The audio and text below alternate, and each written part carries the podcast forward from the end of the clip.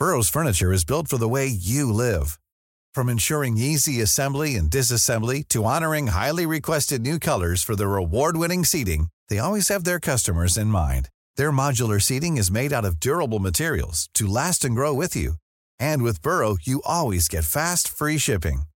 Get up to 60% off during Burrow's Memorial Day sale at burrow.com slash ACAST. That's burrow.com slash ACAST. burrow.com slash ACAST. 6h55, bonjour à tous et bienvenue dans la matinale week-end sur CNews. On est ensemble jusqu'à 10h pour de l'info, de l'analyse, des débats. Je ne vous présente pas mes invités tout de suite. D'abord l'éphéméride d'Alexandra Martinez, ensuite la météo, mes invités, le sommaire de votre émission. C'est à suivre dans un instant. L'éphéméride tout d'abord.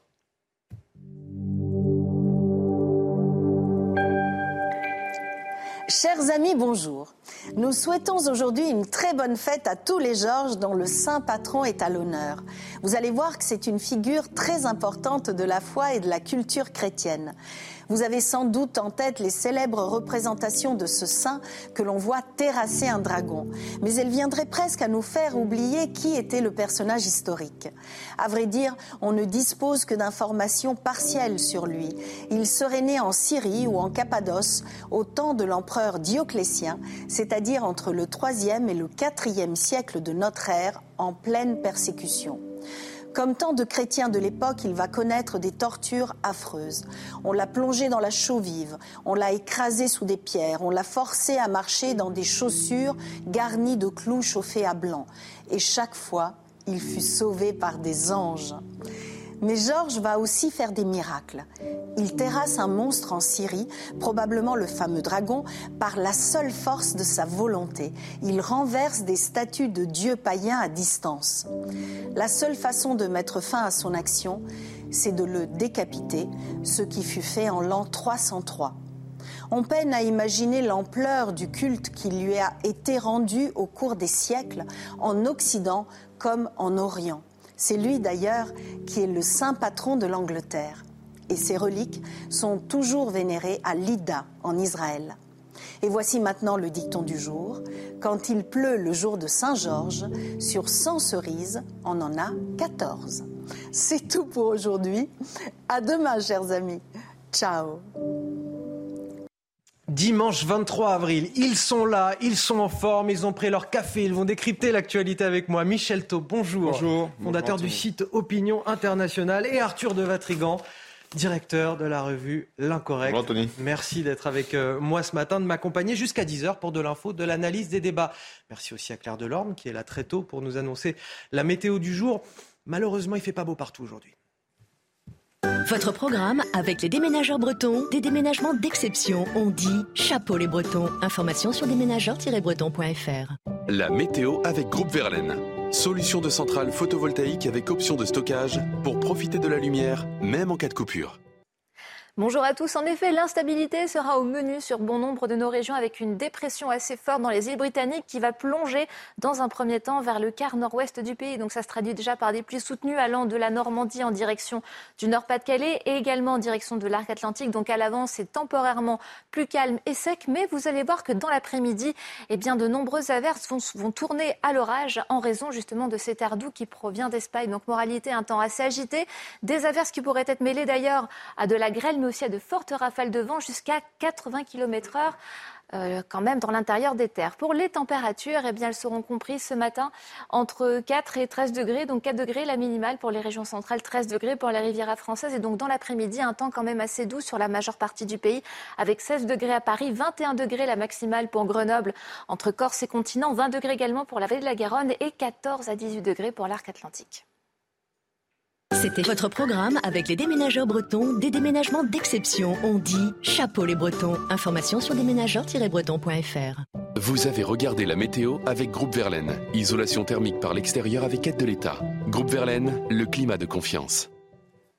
Et il est quasiment 7 heures, la matinale week-end, c'est parti. À la une, Emmanuel Macron dépeint comme un monarque absolu, déconnecté des Français. 72% d'entre eux se disent mécontents du chef de l'État. C'est le résultat d'un sondage IFOP pour le journal du dimanche. Voilà qui tombe mal. À la veille du premier anniversaire de son second mandat, la pente est raide, la route sera longue. Les 100 premiers jours, les 100 jours qu'il s'est donnés seront-ils suffisants pour inverser la vapeur? Vous nous donnerez votre avis sur ce plateau. Bonne nouvelle, la première journée de manifestation dans le Tarn contre la construction de l'autoroute A69 s'est déroulée sans débordement majeur, notamment grâce à une surveillance étroite des gendarmes. Et pour la première fois depuis longtemps, l'usage de drones dans une mission de maintien de l'ordre. Ce matin, on vous propose un reportage exclusif. Nous avons pu accompagner les forces de l'ordre dans l'utilisation de ces engins volants. Les images à suivre dans votre matinale. Et puis enfin, les Français sont-ils les rois de la malbouffe? Sachez qu'au pays de la haute gastronomie, ici même, le nombre de fast-food a été multiplié par 4 en l'espace de 20 ans. Comment expliquer leur succès? Toutes les réponses et les réactions de mes invités aussi autour de cette table à la fin de ce journal. Et donc cette question parviendra-t-il à renouer avec les Français? Demain, c'est le premier anniversaire du second quinquennat d'Emmanuel Macron. Et force est de constater que rien ne va plus dans l'opinion. Près des trois quarts des Français se disent mécontents. 47% se disent même très mécontents. C'est le résultat d'un sondage IFOP pour le JDD. Évidemment, euh, la réforme des retraites a, a cristallisé la colère sur le fond, mais c'est aussi la forme qui pose problème. Autoritarisme, indifférence, voilà quelques-uns des reproches qui lui sont adressés. Toutes les précisions avec Marine Sabourin.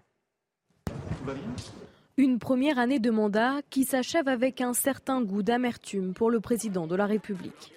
Un an après son élection, Emmanuel Macron n'arrive pas à convaincre.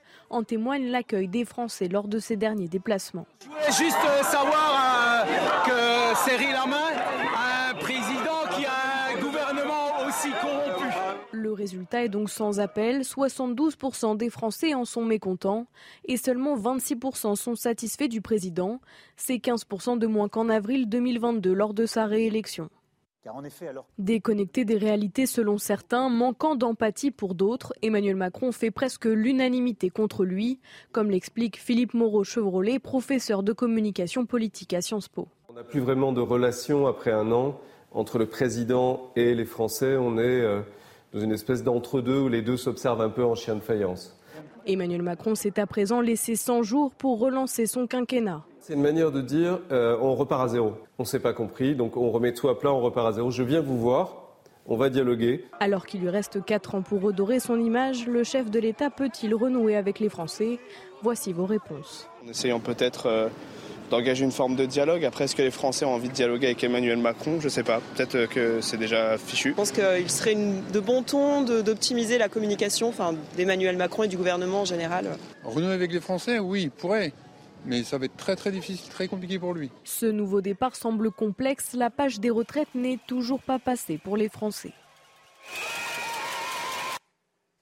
Alors avant d'écouter l'analyse de mes invités sur ce plateau, nous sommes en, relation avec euh, Jean Terlier. Bonjour, vous êtes euh, député Renaissance du Tarn. Euh, donc je le disais, 72% de Français mécontents, troisième mois de chute consécutive dans, dans les sondages d'opinion. Vous venez d'entendre les Français dans ce reportage. Beaucoup d'entre eux estiment que la page des retraites n'est pas tournée. Est-ce que ça vous inquiète tout ça? Non, non, on n'est pas évidemment inquiet. Ce, sondage, il est ce qu'il est euh, évidemment aujourd'hui euh, à, l'instant T, euh, à, la, suite d'une réforme des, retraites qui a, on, le sait, créé du mécontentement dans, le, pays, mais malgré tout, on savait que c'était une réforme nécessaire je crois que vous savez, il y a, le temps immédiat, puis il y a le temps futur. Plus tard, je pense que les, les prochaines générations nous, nous diront qu'on avait eu raison de, faire cette réforme, on avait eu raison de, de vouloir sauvegarder ce, ce régime de, de, retraite par, par répartition. C'est du courage politique, vous savez, à un moment donné, quand on fait de la politique, euh, on, on, est concentré sur l'intérêt général, euh, on, on, assume d'être impopulaire. Je crois que le président euh, assume cette impopularité parce qu'il estime que les réformes qu'il fait pour la France, eh bien, elles sont, elles sont nécessaires pour, pour les Français. Vous parliez de temps long, justement. Euh, le chef de l'État s'est euh, donné 100 jours. Euh, j'ai envie de vous dire, ça ne veut pas dire grand-chose en, termes d'action publique. La politique, c'est aussi du temps long, du temps peut-être plus long que ça, plus long que 100 jours. c'est juste un symbole. Vous n'avez pas le sentiment que c'est un petit peu de l'incantation, comme une formule magique, une formule de communication, finalement, 100 jours? Non, je crois pas que le, je crois pas du tout. Le, président euh, l'a très clairement dit. Le, pire serait aujourd'hui euh, l'immobilisme. Aujourd'hui, je crois qu'il faut euh, aller de l'avant, proposer aux Françaises et aux Français des, des, des, réformes. À nouveau, c'est la question de la justice. C'est la question aussi également de, de, la répartition du, du pouvoir d'achat au, au, sein de l'entreprise. c'est comment demain envisageons-nous notre notre voilà notre notre des réformes sur sur le, sur la transition écologique? Je crois que le président a présenté euh, euh, un, bilan aux Français. Euh, je crois qu'il a un cap. Je crois que c'est important de, de, de, de, le dire aux, Français. on a 100 jours pour réaliser un certain nombre de réformes qui sont il faut le dire, euh, plus positive que, que celle de, de, la réforme des, des, de retraite, dans le sens où euh, on va avoir des, des vraies discussions euh, sur, sur le fond, sur la répartition de, de la valeur, je l'ai dit dans Jean le J'entends bien, vous, vous, avez vu ce qui s'est passé cette semaine lors des déplacements des ministres, les concerts de casseroles, les contestations. les ministres apparaissent inaudibles lors de leurs déplacements. Est-ce que dans les 100 jours qui viennent, ils vont pouvoir mener leur dossier à terme? Vous parliez de justice, de pouvoir d'achat. Est-ce que le gouvernement peut continuer à gouverner? Est-ce qu'il n'aurait pas fallu aussi changer de gouvernement. Euh, est-ce qu'on est va pouvoir agir dans les 100 jours qui viennent? C'est ça qui, qui, nous interroge aujourd'hui. Oui, bien sûr, on va pouvoir agir. On va pouvoir euh, débattre de, certaines lois, euh, projets de loi et propositions de loi au Parlement. Ça, c'est sûr que ça va pouvoir être fait. Moi, vous savez, je, majorité. Jean, Jean avec quelle majorité justement? Vous parlez de projet de ben loi, de proposition de loi. Quelle majorité aujourd'hui? Avec, la majorité qui s'est exprimée, vous savez, euh, le, le, surlendemain de, de, de la, du, du passage des, retraites à, l'Assemblée nationale, on, a voté euh, deux textes de loi, deux textes importants, notamment celui sur, sur les Jeux olympiques. Donc on, voit bien que la majorité, elle peut se trouver sur une majorité euh, de projets. Je crois qu'il faut continuer à le, à, le proposer. Mais encore une fois, ce que je voulais dire, c'est qu'on a, nous, l'obligation, les parlementaires, mais aussi également les ministres, d'aller sur le terrain. Euh, notre mandat aussi, c'est d'aller euh, expliquer, d'être euh, à portée d'engueulade. Ça fait partie du job d'expliquer. Moi, je le fais tous les jours dans ma circonscription, dans le Tarn, dans la troisième circonscription du Tarn. Et je crois que c'est ça, ça, participe aussi également de, de, ce rapprochement que, le, que les Françaises et les Français attendent. en, tout cas, au vu du mécontentement, Jean Terlier, on, on, vous souhaite effectivement bien du courage au vu du mécontentement des Français en ce moment. merci Jean Terlier d'avoir témoigné sur notre antenne. Député Renaissance du Tarn. Je le rappelle, je vais faire un, tour de table si vous le voulez bien. Euh, Michel Taube, euh, comment vous, interprétez, vous, ce mécontentement des Français? Quelle, quelle raison à ce mécontentement? Au-delà de la réforme des retraites, d'ailleurs, peut-être, parce qu'il y a, peut-être la méthode, ça, une question de, la personnalité. On voit qu'il y a une, quelque chose d'épidermique. Euh. je crois que le, soir de sa réélection, le soir de sa réélection, il y a un an, donc quasiment jour pour jour, il y a quelque chose qui s'est passé en Emmanuel Macron. Il, a, il y a eu un flottement qui s'est instauré en lui. Il a mis presque un mois à nommer un nouveau gouvernement. Il, s'est un peu déconnecté des Français et il n'a jamais pendant un an réussi à retisser le lien qu'il avait aussi avant dans le premier quinquennat. Et c'est vrai que lorsque je relisais son discours d'il y a un an, au soir de sa réélection, il a dit une chose qu'il a redit il y a une semaine en s'adressant en Français et en demandant 100 jours pour essayer de convaincre. Il a dit cette phrase euh, euh, hallucinante, c'est que euh, il faut changer de méthode. Déjà, il parlait de la méthode, mais quelle méthode Quelle nouvelle méthode? D'autant plus que, entre-temps, les élections législatives l'ont privé d'une majorité. Et Monsieur le député a raison d'en appeler à refuser l'immobilisme. Mais comment comment éviter l'immobilisme quand on n'a pas de majorité au Parlement? Et la réalité, c'est que. Ça, il n'a pas véritablement su me répondre d'ailleurs. Voilà, ça, c'est le premier point. Il n'a plus de majorité pour gouverner et pour prendre de grandes décisions. Et la deuxième chose, c'est que toutes les études d'opinion le montrent c'est qu'Emmanuel Macron a perdu en crédibilité. il y a un véritable procès en incompétence qui s'est instauré dans son image depuis maintenant quelques mois qu'il n'avait pas avant. Euh, lorsqu'il était face à Marine Le Pen, euh, beaucoup de Français considéraient qu'il était plus compétent qu'elle. Aujourd'hui, dans les sondages, c'est l'inverse qui est mis en avant. Donc, entre l'absence de majorité pour gouverner et un, procès en incompétence, ça va être très très difficile de redresser la barre, que ce soit en 100 jours ou dans les quatre prochaines années. D'ailleurs, ces 100 jours, ça ressemble quelque part à une sorte de, campagne. Dans son entourage, on parle de, chemin de croix obligatoire, de reconquête, de relégitimation. En fait, Emmanuel Macron, quelque part, il, il est de nouveau contraint de faire campagne. Euh, ou de faire campagne pour la première fois, parce que finalement, il n'a pas fait campagne euh, lors de la précédente élection présidentielle. D'ailleurs, si on regarde le bilan politique, c'est le premier président à avoir appliqué 100% de son programme en même pas un an. Et juste la réforme des retraites. Voilà. Euh, le problème, c'est que l'autre bilan politique, c'est qu'on a un prince esselé sur son trône, avec comme seul entourage des parlementaires qui revendiquent leur amateurisme et des ministres qui ont un poids politique proche du zéro. Donc là, c'est un peu compliqué. Et le souci d'Emmanuel Macron, c'est qu'en fait, il gouverne contre son peuple en dehors du cercle du consentement. Et le principe de la cinquième, c'est euh, pour avoir une légitimité, il faut gouverner dans un cercle avec le peuple, avec les corps intermédiaires. Bon, les corps intermédiaires sont sérieusement amochés, et puis lui, il a, il a un peu accentué leur, la, rupture entre le, les corps intermédiaires et la politique. Et le problème, c'est quand on entend un député Renaissance qui vous explique que euh, le futur nous donnera raison, c'est un peu The New, euh, trop subtil, trop intelligent. Donc le souci, c'est que là, ça ne marche pas non plus. Et l'autre leçon politique qu'on peut en tirer, c'est qu'en fait, la légitimité, c'est pas quelque chose qui est statique. C'est pas des chiffres, c'est pas une élection, c'est quelque chose qui est dynamique et qu'on doit toujours chercher. Et c'est le principe de la cinquième. La cinquième, c'est un lien direct entre le peuple et le président. Or, ce qui s'est passé, c'est que Emmanuel Macron a gouverné avec la lettre contre l'esprit. Il a utilisé la Constitution contre l'esprit de la Constitution parce que contre le peuple. C'est vrai que l'idée euh, du le futur nous donnera raison, ça donne quand même un, air un petit peu euh, arrogant. Du, ah vous n'avez toujours pas compris, mais après coup vous comprendrez parce qu'on a un, temps d'avance sur vous. C'est assez maladroit comme, explication. Dans le reste de l'actualité, hier plusieurs milliers de personnes ont défilé pacifiquement à Saïs dans le Tarn contre le projet d'autoroute A69 qui doit relier Toulouse à Castres. La préfecture salue une manifestation qui s'est déroulée dans de bonnes conditions malgré la présence de 200 individus radicaux et quelques dégradations matérielles. Un mur de parpaing a notamment été euh, érigé sur la route, des pneus et des bottes de foin incendiés. Une manifestation qui était d'ailleurs étroitement surveillée. 800 gendarmes étaient euh, présents, des gendarmes qui ont pu s'appuyer sur l'utilisation de drones. C'est une première depuis les manifestations des, Gilets jaunes. Hier, nos journalistes euh, Régine Delfour et Fabrice Elsner ont eu accès en exclusivité aux entraînements, puis à l'utilisation de ces drones par les forces de l'ordre. Le récit est signé Mathilde Couvier-Fleurnois. À Saint-Paul-Cap-de-Joux, dans le Tarn, les gendarmes s'exercent à piloter un drone avant la manifestation. Aux commandes, l'adjudant-chef Lionel. Mon objectif, moi, c'est d'élever le drone, d'avoir une vision 3D de, ce qui se passe sur la manifestation et dans la mission, être d'assurer, de veiller à ce que la manifestation euh, sur la voie publique se passe, se déroule parfaitement, d'assurer le secours aux personnes euh, si besoin. L'utilisation de drones en manifestation a été promulguée via un décret ce mercredi, mais elle reste strictement encadrée.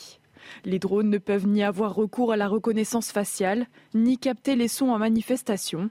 Les images, elles, seront conservées 7 jours maximum.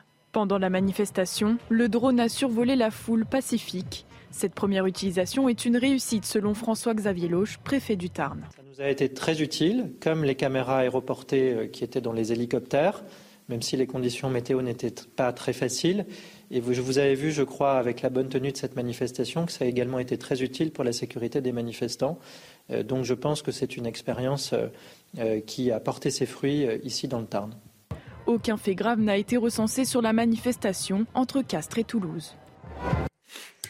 Des jeunes en quête d'adrénaline et de violence. Depuis plusieurs semaines, des combats de rue sont organisés au Mans, dans le quartier des Sablons. Euh, même chose du côté de Rennes, en Bretagne. Des combats qui sont évidemment interdits, extrêmement dangereux et qui sont immortalisés sur les réseaux sociaux. Les images commentées par Marine Sabourin. Sur une vidéo publiée sur les réseaux sociaux, deux hommes échangent des coups en plein centre-ville du Mans, encerclés par des spectateurs. Un autre individu vêtu d'un pantalon rouge semble même arbitrer cette rencontre. Une scène similaire est filmée à Rennes où deux protagonistes sont encouragés par un public. Des combats illégaux qui se multiplient selon Reda Bellage, porte-parole unité SGP en Ile-de-France. Ce n'est pas un phénomène nouveau, je pense que c'est plutôt un, phénomène qui prend de plus en plus d'ampleur. Et euh, malheureusement, aujourd'hui, euh, nous, policiers, on n'est pas équipés euh, pour parer à l'organisation parce qu'ils passent souvent par les les réseaux sociaux. Cette violence de rue présente de nombreux risques selon Grégory Bouchlaghem, spécialiste de MMA. Risque gros. La, la, la vie, éventuellement, euh, les gars, ils n'ont pas de, ils ont pas le, tout, tout, tout, le bagage médical nécessaire. Donc, euh, normalement, avant de pouvoir euh, combattre, où il y a un risque de chaos, il y a un suivi médical. Et là, il n'y a rien du tout. Donc, bah, ces, ces, pauvres jeunes, ils, ils risquent gros. Donc, c'est sûr que ce pas des choses qui sont très recommandables. Mais bon, parfois, ils ont envie de, de, vivre et de vivre une expérience forte. Et c'est un des moyens qu'ils ont trouvé. Les organisateurs de ces manifestations non autorisées encourent une amende qui peut s'élever jusqu'à 1500 euros. Les participants, eux, risquent jusqu'à 350 euros d'amende. Alors messieurs, on va commenter ça dans quelques instants, mais tout d'abord le rappel de l'actualité à quasiment 7h15 sur CNews, c'est avec Augustin Donadieu ce matin. Bonjour Anthony, bonjour à tous. Gérald Darmanin a annoncé le décès du gendarme très grièvement blessé le 15 mars dernier à la Chapelle dans l'Allier. Le ministre de l'Intérieur a partagé sur Twitter sa profonde tristesse. Le gendarme de 27 ans, qui allait être père, avait été brûlé à 90% lors de l'explosion de la maison d'un suspect qu'il venait d'interpeller. Une campagne Stop Violence a été euh, dévoilée par l'hôpital d'Avignon et sera diffusée dans 11 établissements publics du Vaucluse. Depuis le début de l'année, 7 plaintes ont été déposées pour de multiples agressions verbales et surtout physiques, comme des morsures ou des nez cassés. En parallèle de cela, l'hôpital rehausse son niveau de sécurité en donnant notamment l'accès aux policiers nationaux et municipaux au couloir de l'hôpital. Et Lille a perdu deux nouveaux points précieux en concédant un match nul face à Auxerre hier soir 1-1 avec une ouverture du score par le Lillois Jonathan David à la 36e minute, puis égalisation euh, de l'Auxerrois Mbaye Nyang à la 62e minute. Lille stagne à la 5e place et Auxerre, 14e, ne se met pas à l'abri de la zone rouge. On revient sur nos combats de rue dans les villes du Mans et de Rennes entre jeunes. Ils ont besoin de vivre, de vivre une expérience forte et c'est le seul moyen qu'ils ont trouvé. Voilà ce que nous dit dans ce reportage ce spécialiste de, MMA. Le MMA, c'est une sorte de combat libre mais encadré euh, cette fois avec euh, des c'est une vraie pratique. Euh, comment on explique cette quête de violence, cette quête d'adrénaline?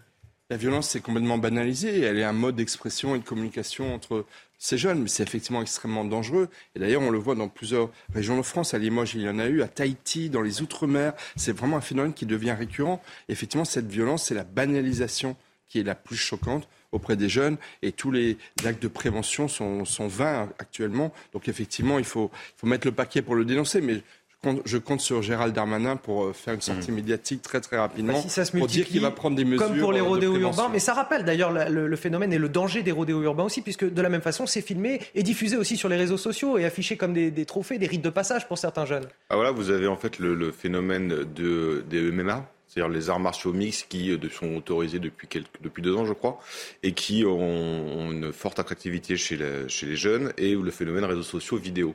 Mais après, c'est toujours un phénomène de mode. Rappelez-vous, quand le film Fight Club était sorti en 99, on avait eu ce phénomène-là de combat de rue. Donc là, c'est quand même moins dangereux que les rodéos urbains, parce que les seules personnes qui risquent, c'est ceux qui combattent.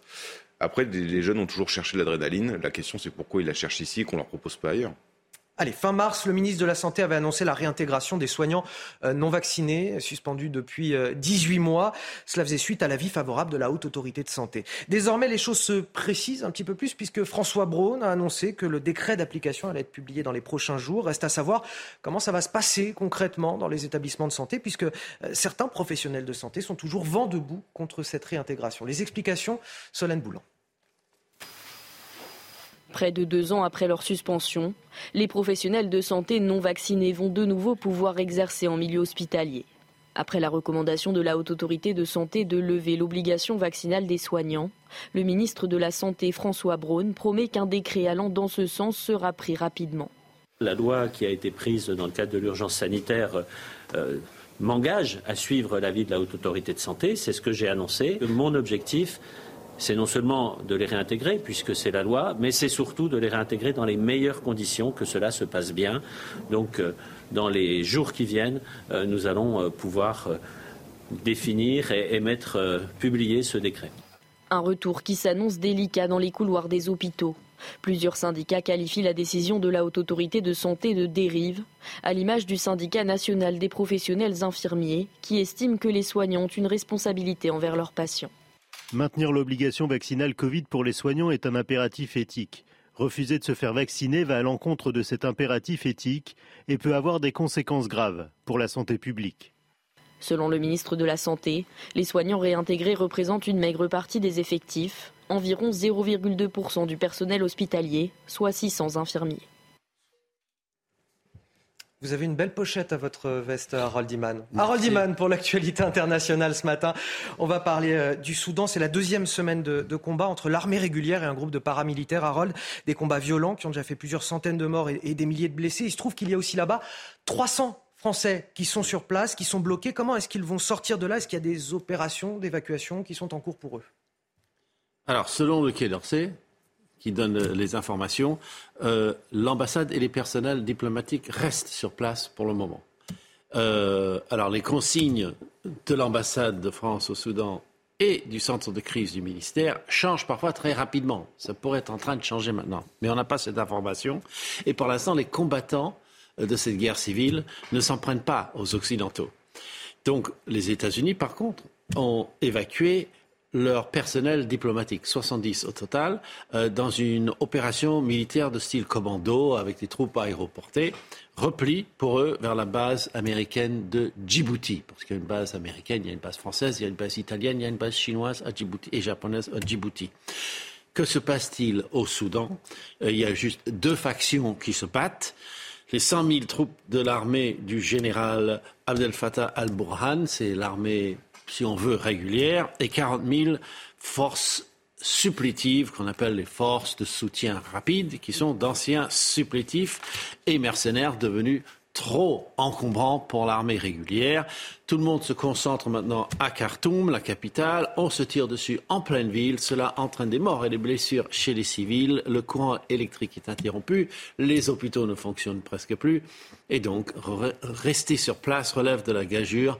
Et pour les étrangers, il n'y a vraiment pas grand-chose à attendre de la vie à Khartoum pour l'instant. On espère évidemment que les ressortissants euh, français seront euh, vite mis en sécurité. Merci à Harold pour ces euh, précisions. On revient en France avec ce sujet de société. La France est-elle encore le pays de la gastronomie, le pays des bons vivants?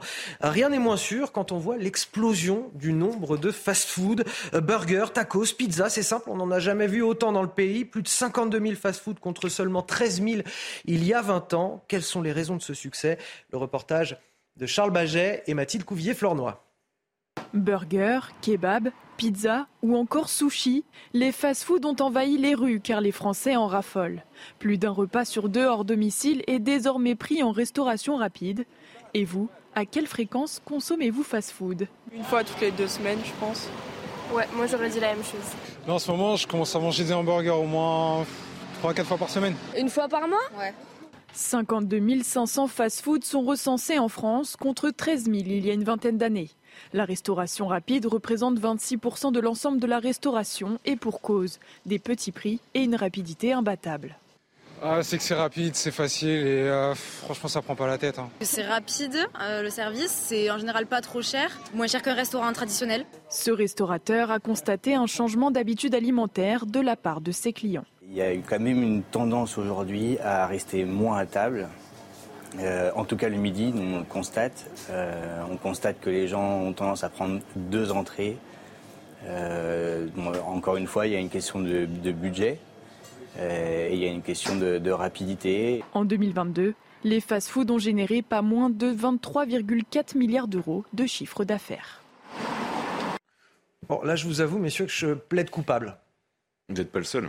Bon, on peut tous plaider coupable. Surtout quand on a des enfants aussi je précise. Aussi. Après, ce qui est intéressant, c'est qu'en fait, sur les fast-foods, en effet, il y en a de plus en plus parce qu'il y a des raisons de temps et d'économie, mais les fast-foods aussi ont gagné en qualité. Vous avez plus de fast-food gourmet, de, de burgers, par exemple, gourmet, de burgers made in France, par exemple. Vous en avez de plus en plus, même des kebabs euh, faits euh, euh, fait maison. On, appelle ça un peu de la street food. Ouais, c'est ça, exactement, la street food. Donc, c'est une mode, mais qui, qui, a gagné en qualité. Après, la question, On peut peut-être aussi trouver notre modèle de fast-food à la française, un fast-food bah, de qualité. le jambon beurre. Ça existe. Effectivement, effectivement, c'est bien vu. En fait, c'est le en même temps macronien qu'appliquent les Français. C'est-à-dire en même temps, ils aiment bien manger, sortir au restaurant et en même temps aller effectivement, parce qu'on est dans un monde où tout va très vite, où on est peut-être un peu paresseux, on est dans une société de la flemme dont on avait déjà parlé il y a quelques semaines. Et effectivement, ben voilà, c'est aussi une facilité. Enfin, il y a de moins en moins de temps aussi. Hein, euh, voilà, c'est ça. Donc euh, on est dans un monde où tout va plus vite, mais les Français aiment toujours bien manger et aller dans un bon restaurant ou faire un bon petit plat chez soi, c'est quand même euh, encore. c'est sûr, c'est ce qu'il y a de à faire. Merci messieurs, vous restez avec moi. On va marquer une courte pause. Dans un instant, on va parler de ces patrouilles de police dans un hôpital. C'est à Avignon. Euh, la sécurité a dû être renforcée parce que euh, les agressions se sont multipliées depuis déjà euh, un petit peu plus d'un an. 7h30 dans la matinale week-end de CNews. Je suis toujours avec mes acolytes Michel Taube et Arthur de Vatrigan. Voici les titres de votre journal. À la une, des patrouilles de police dans un hôpital. Ça se passe à Avignon. La sécurité a dû être renforcée face à la multiplication des agressions. Signe à la fois d'une société plus violente, mais aussi d'un service public de santé aux abois, incapable d'assurer correctement sa mission. Le reportage sur place dès le début de ce journal. Pauvreté, insécurité, immigration clandestine, c'est l'enfer quotidien de l'île de Mayotte, département français d'outre-mer. Gérald Darmanin lance dès demain une opération de grande ampleur dans les bidonvilles, visant notamment à expulser 10 000 clandestins vers les Comores. Une tâche qui s'annonce complexe, puisque le pays a d'ores et déjà annoncé qu'il s'opposerait à leur retour. Et puis enfin, qui pour combattre sous notre drapeau? Plus grand monde semble-t-il, puisque l'armée de terre peine à garder ses nouvelles recrues. Un tiers d'entre elles démissionnent avant la fin de leur contrat. Dans un instant, vous entendrez le témoignage d'un ancien militaire qui nous expliquera justement cette crise des vocations au sein de notre armée des insultes, des morsures, des coups de poing. Ces violences sont devenues le quotidien du centre hospitalier d'Avignon. Face à la multiplication des agressions, les personnels soignants n'en peuvent plus. Une campagne d'affichage a été lancée. Stop aux violences.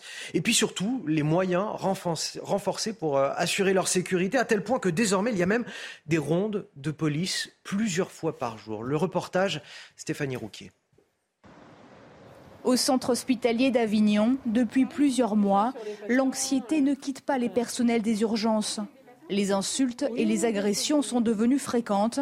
En trois mois, sept plaintes pour faits graves ont été déposées. L'exemple d'un patient qui a détruit euh, une vitre du bureau des entrées, qui est passé à travers cette vitre, qui s'est débattu, il a mordu euh, violemment un policier. Il nous faut faire en sorte d'apaiser euh, les choses et que l'hôpital redevienne un sanctuaire. L'hôpital a donc mis en place un plan pour lutter contre ces incivilités.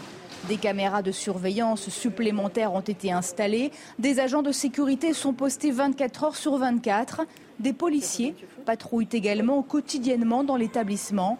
Mais pour les syndicats, ce programme doit aussi s'accompagner d'une hausse des effectifs. La mise en œuvre de la sécurité pour les personnes est indispensable. Qu'il y ait des caméras, c'était normal, c'est logique.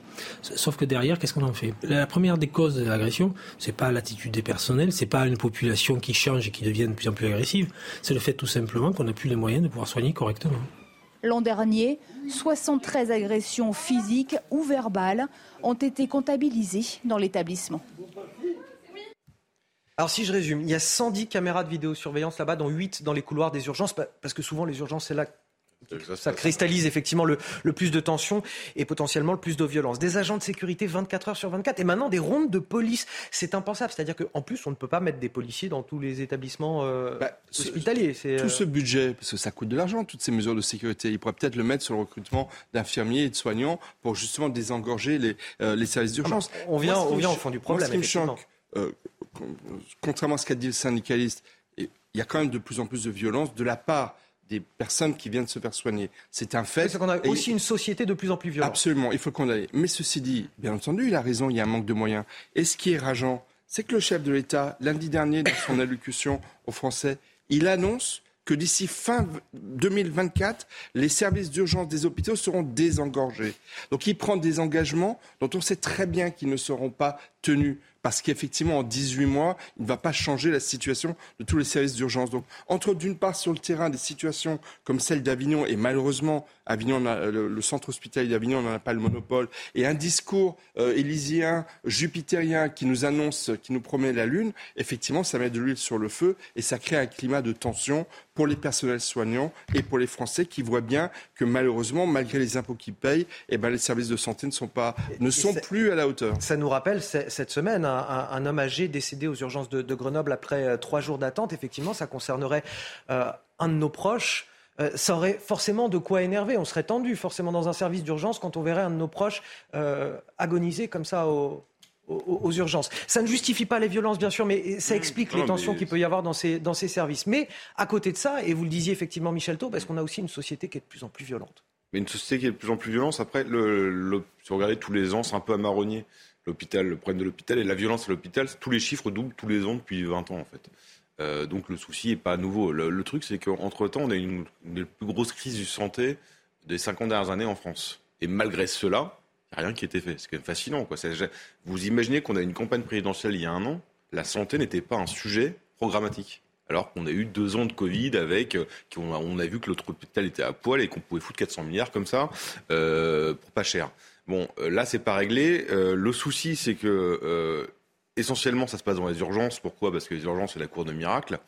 Mais il faudra aussi voir le profil des personnes parce que si vous avez été une fois aux urgences pour vous, pour votre enfant, le problème des urgences, c'est qu'il y a beaucoup de gens qui y viennent comme ils viendront pour faire une consultation. Donc forcément, ça participe de l'embouteillage, ça participe euh, de, de, de, de, l'excitation, ça, ça participe aussi de l'inquiétude, parce que quand vous êtes malade, vous voulez être soigné, et que malheureusement... Oui, chacun doit aussi se remettre en question sur son utilisation de bah, ce bien service. Bien sûr, vous allez à l'hôpital Necker à Paris, par exemple, qui est l'hôpital de pédiatrie. Je vous promets, 80, mais 80% des gens qui sont dans salle d'attente aux urgences, je vous promets qu'ils sont pas nés en Auvergne. la bobologie. Non, non, c'est pas la bobologie. Non, c'est des gens qui viennent en grande majorité sur l'immigration pour une consultation. Le problème, c'est que les urgences, c'est pas fait pour une consultation. Mmh. C'est ça le souci, quoi.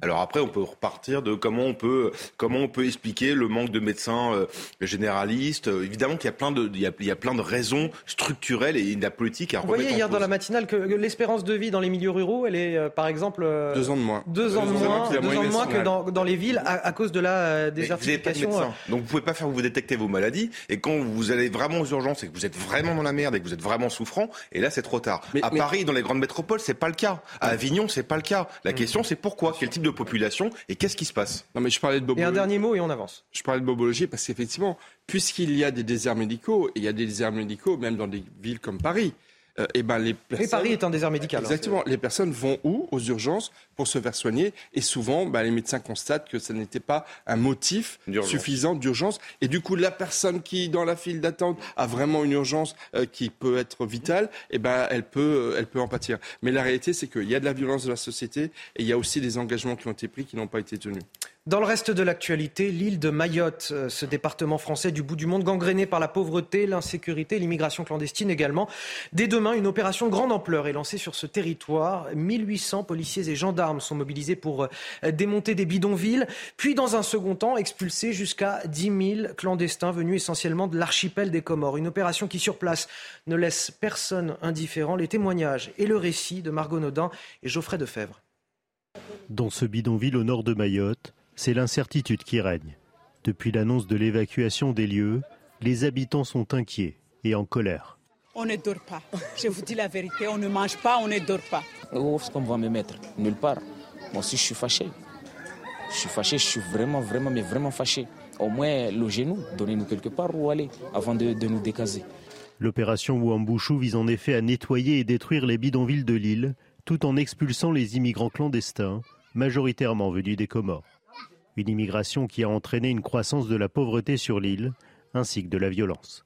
Ismila habite près du bidonville. Elle raconte. On est obligé de s'enfermer sans arrêt.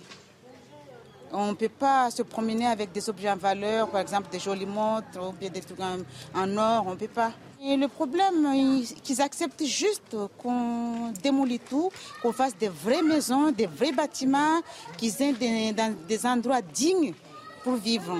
Parce que c'est, pour moi, ce n'est pas un endroit pour faire élever des enfants comme ça. Plus de 2000 agents des forces de l'ordre et de l'administration sont mobilisés pour mener à bien cette opération qui devrait démarrer en début de semaine prochaine. Et on va rejoindre sur place euh, Jean Bexon, notre correspondant euh, CNews à, Mayotte. Bonjour Jean. Euh, quel état d'esprit sur place? Comment vous pouvez nous décrire l'atmosphère là-bas à Mayotte avant le début de cette opération? Alors en fait, l'opération Wambushu, elle est vraiment attendue euh, ici euh, par les euh, Maorais. elle est sur toutes les lèvres depuis les révélations du canard enchaîné en février.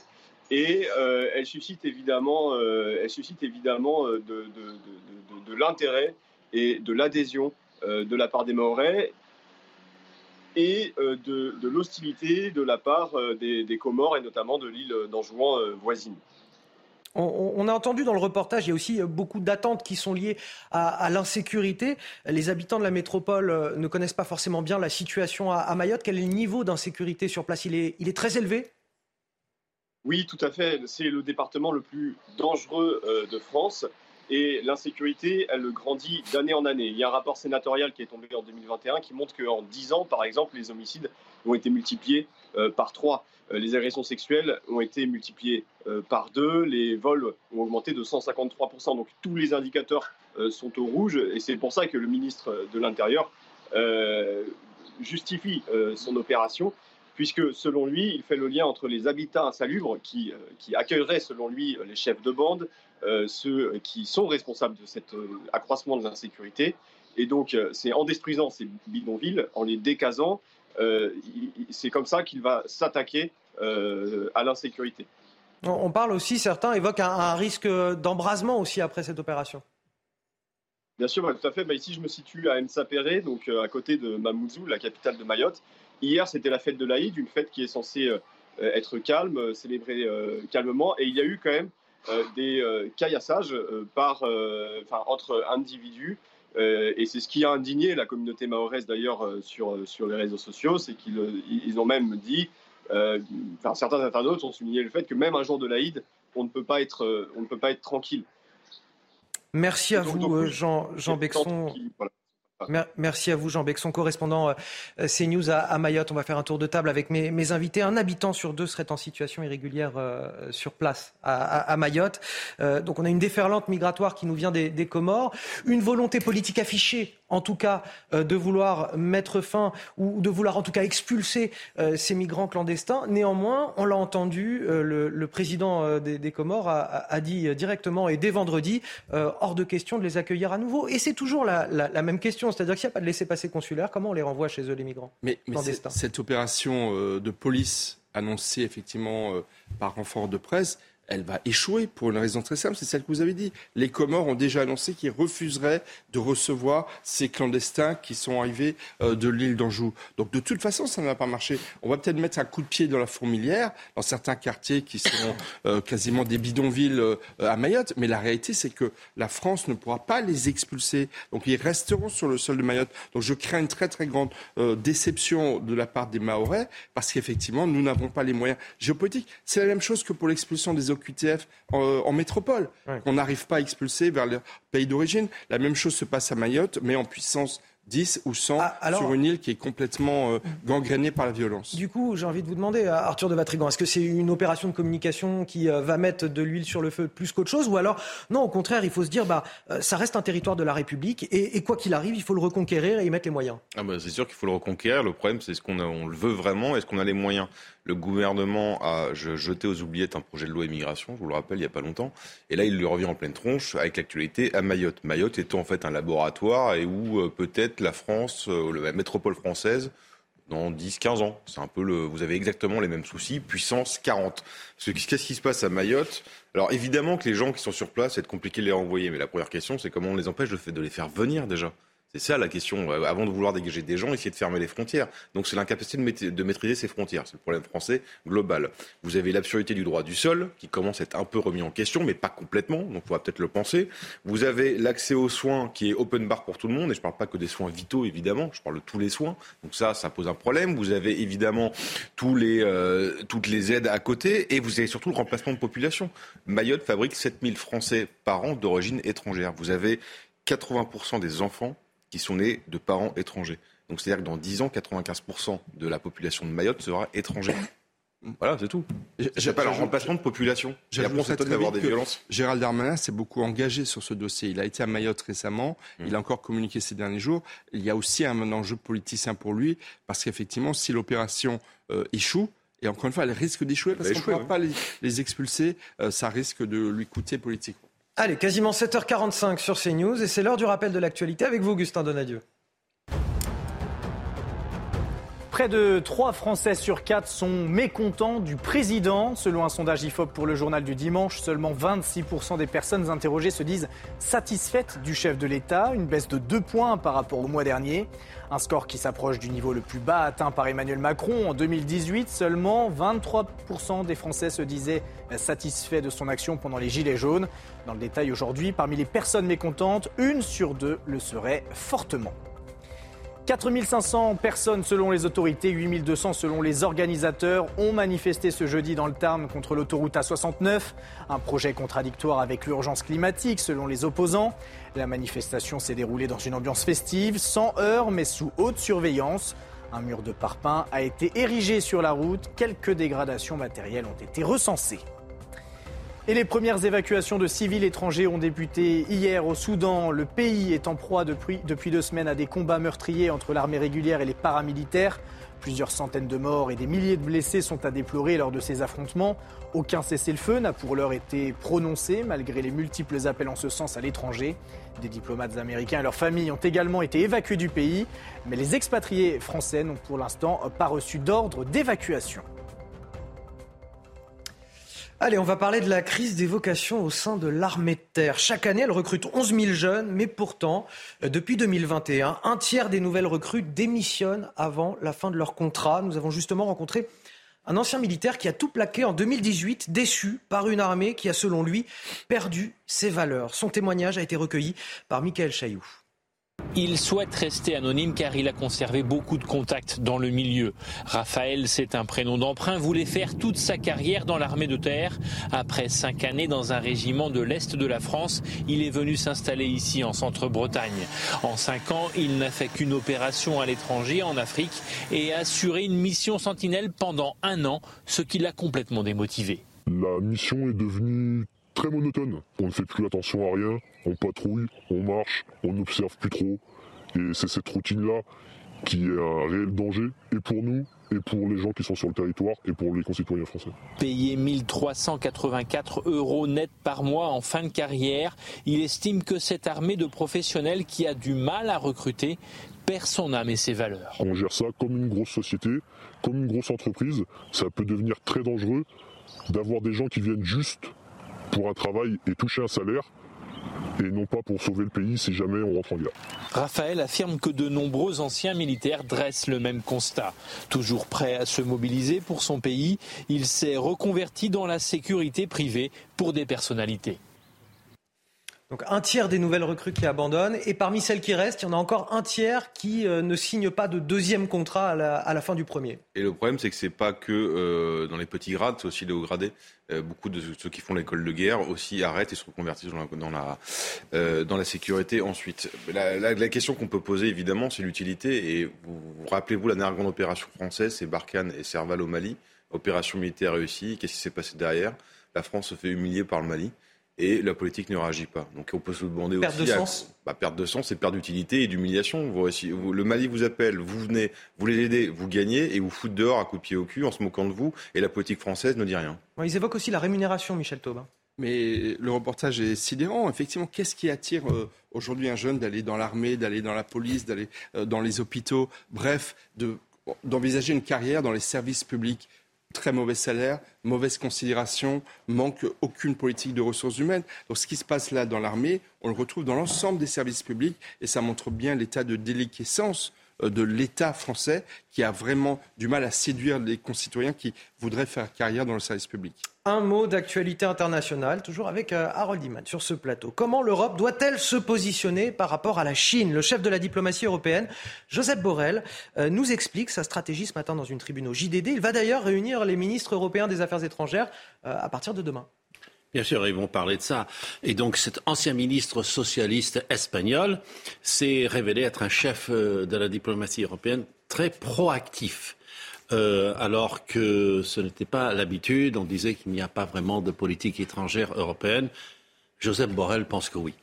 Et les souverainistes d'Europe se demande même si on devrait faire ça. Mais lui, il dit que oui. Alors, voici une des choses euh, qu'il a dites. On le connaît sur l'Ukraine et la Russie. Il est très, très offensif. Mais sur la Chine, il dit que la Chine n'est pas une menace directe pour l'Europe, mais un défi économique et diplomatique.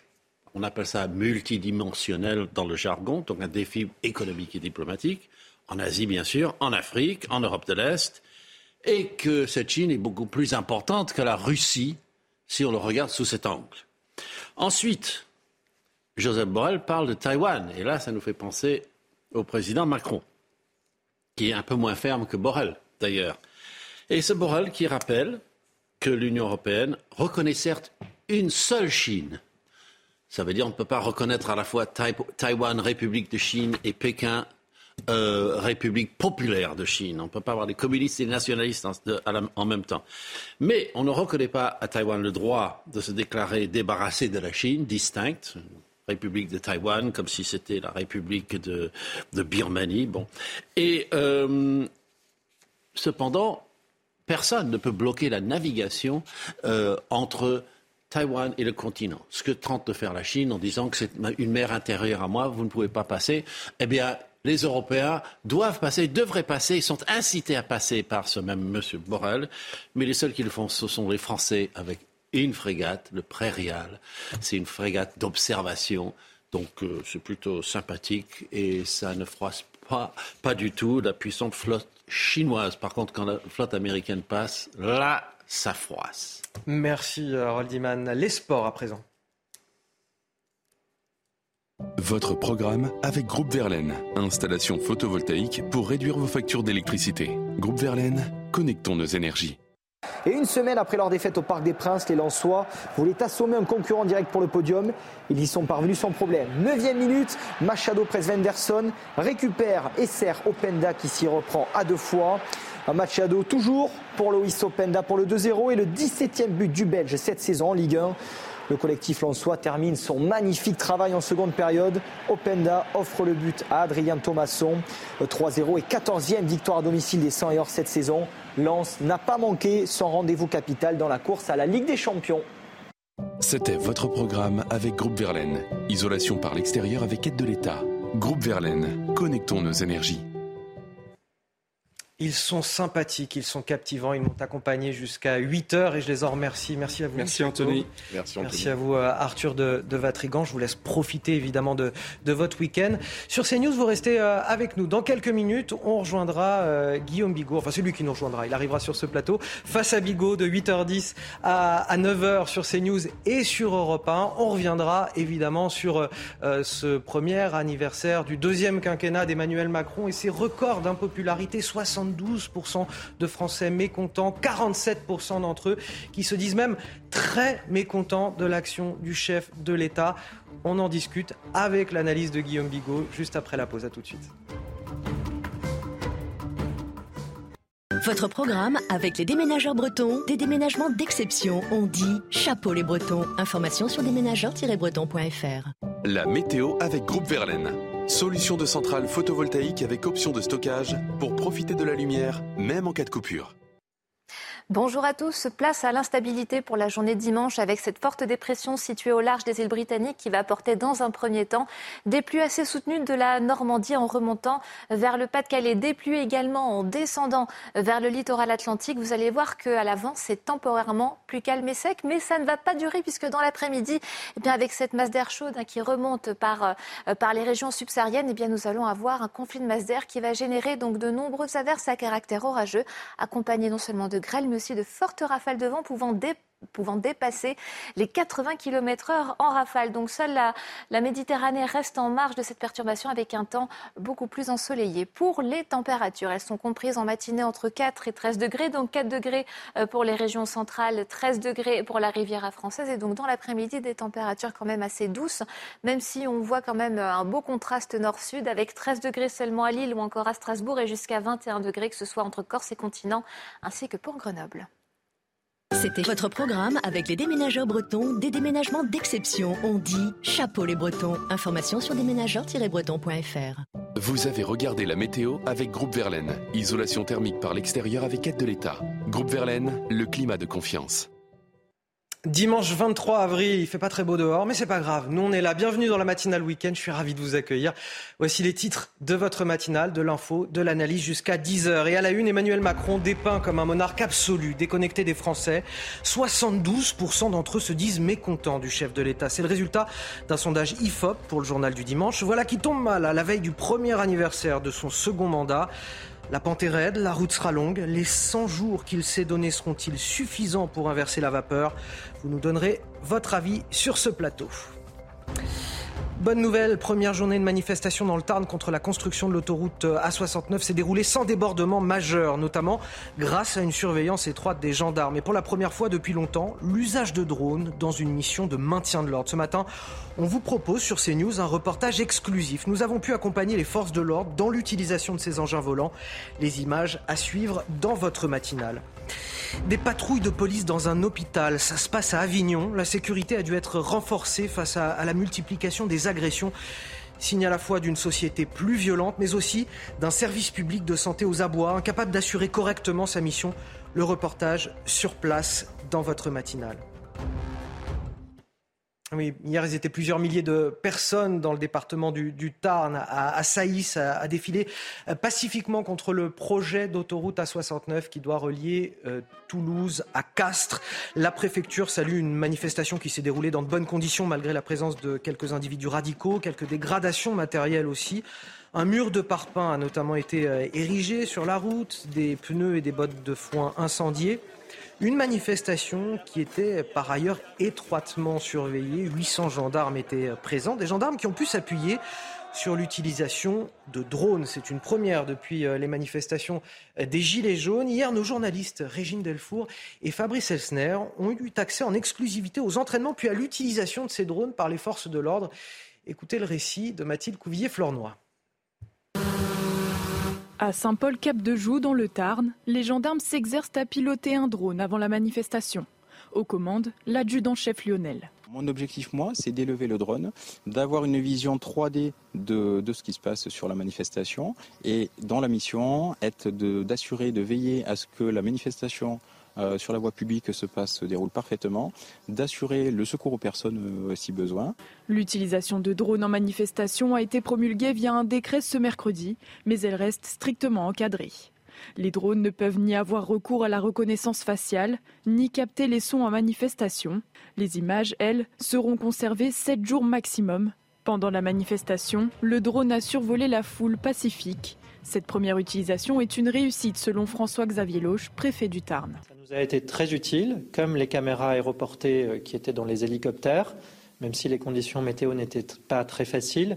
Et vous, vous avez vu, je crois, avec la bonne tenue de cette manifestation, que ça a également été très utile pour la sécurité des manifestants. Euh, donc je pense que c'est une expérience euh, qui a porté ses fruits ici dans le Tarn. Aucun fait grave n'a été recensé sur la manifestation entre Castres et Toulouse.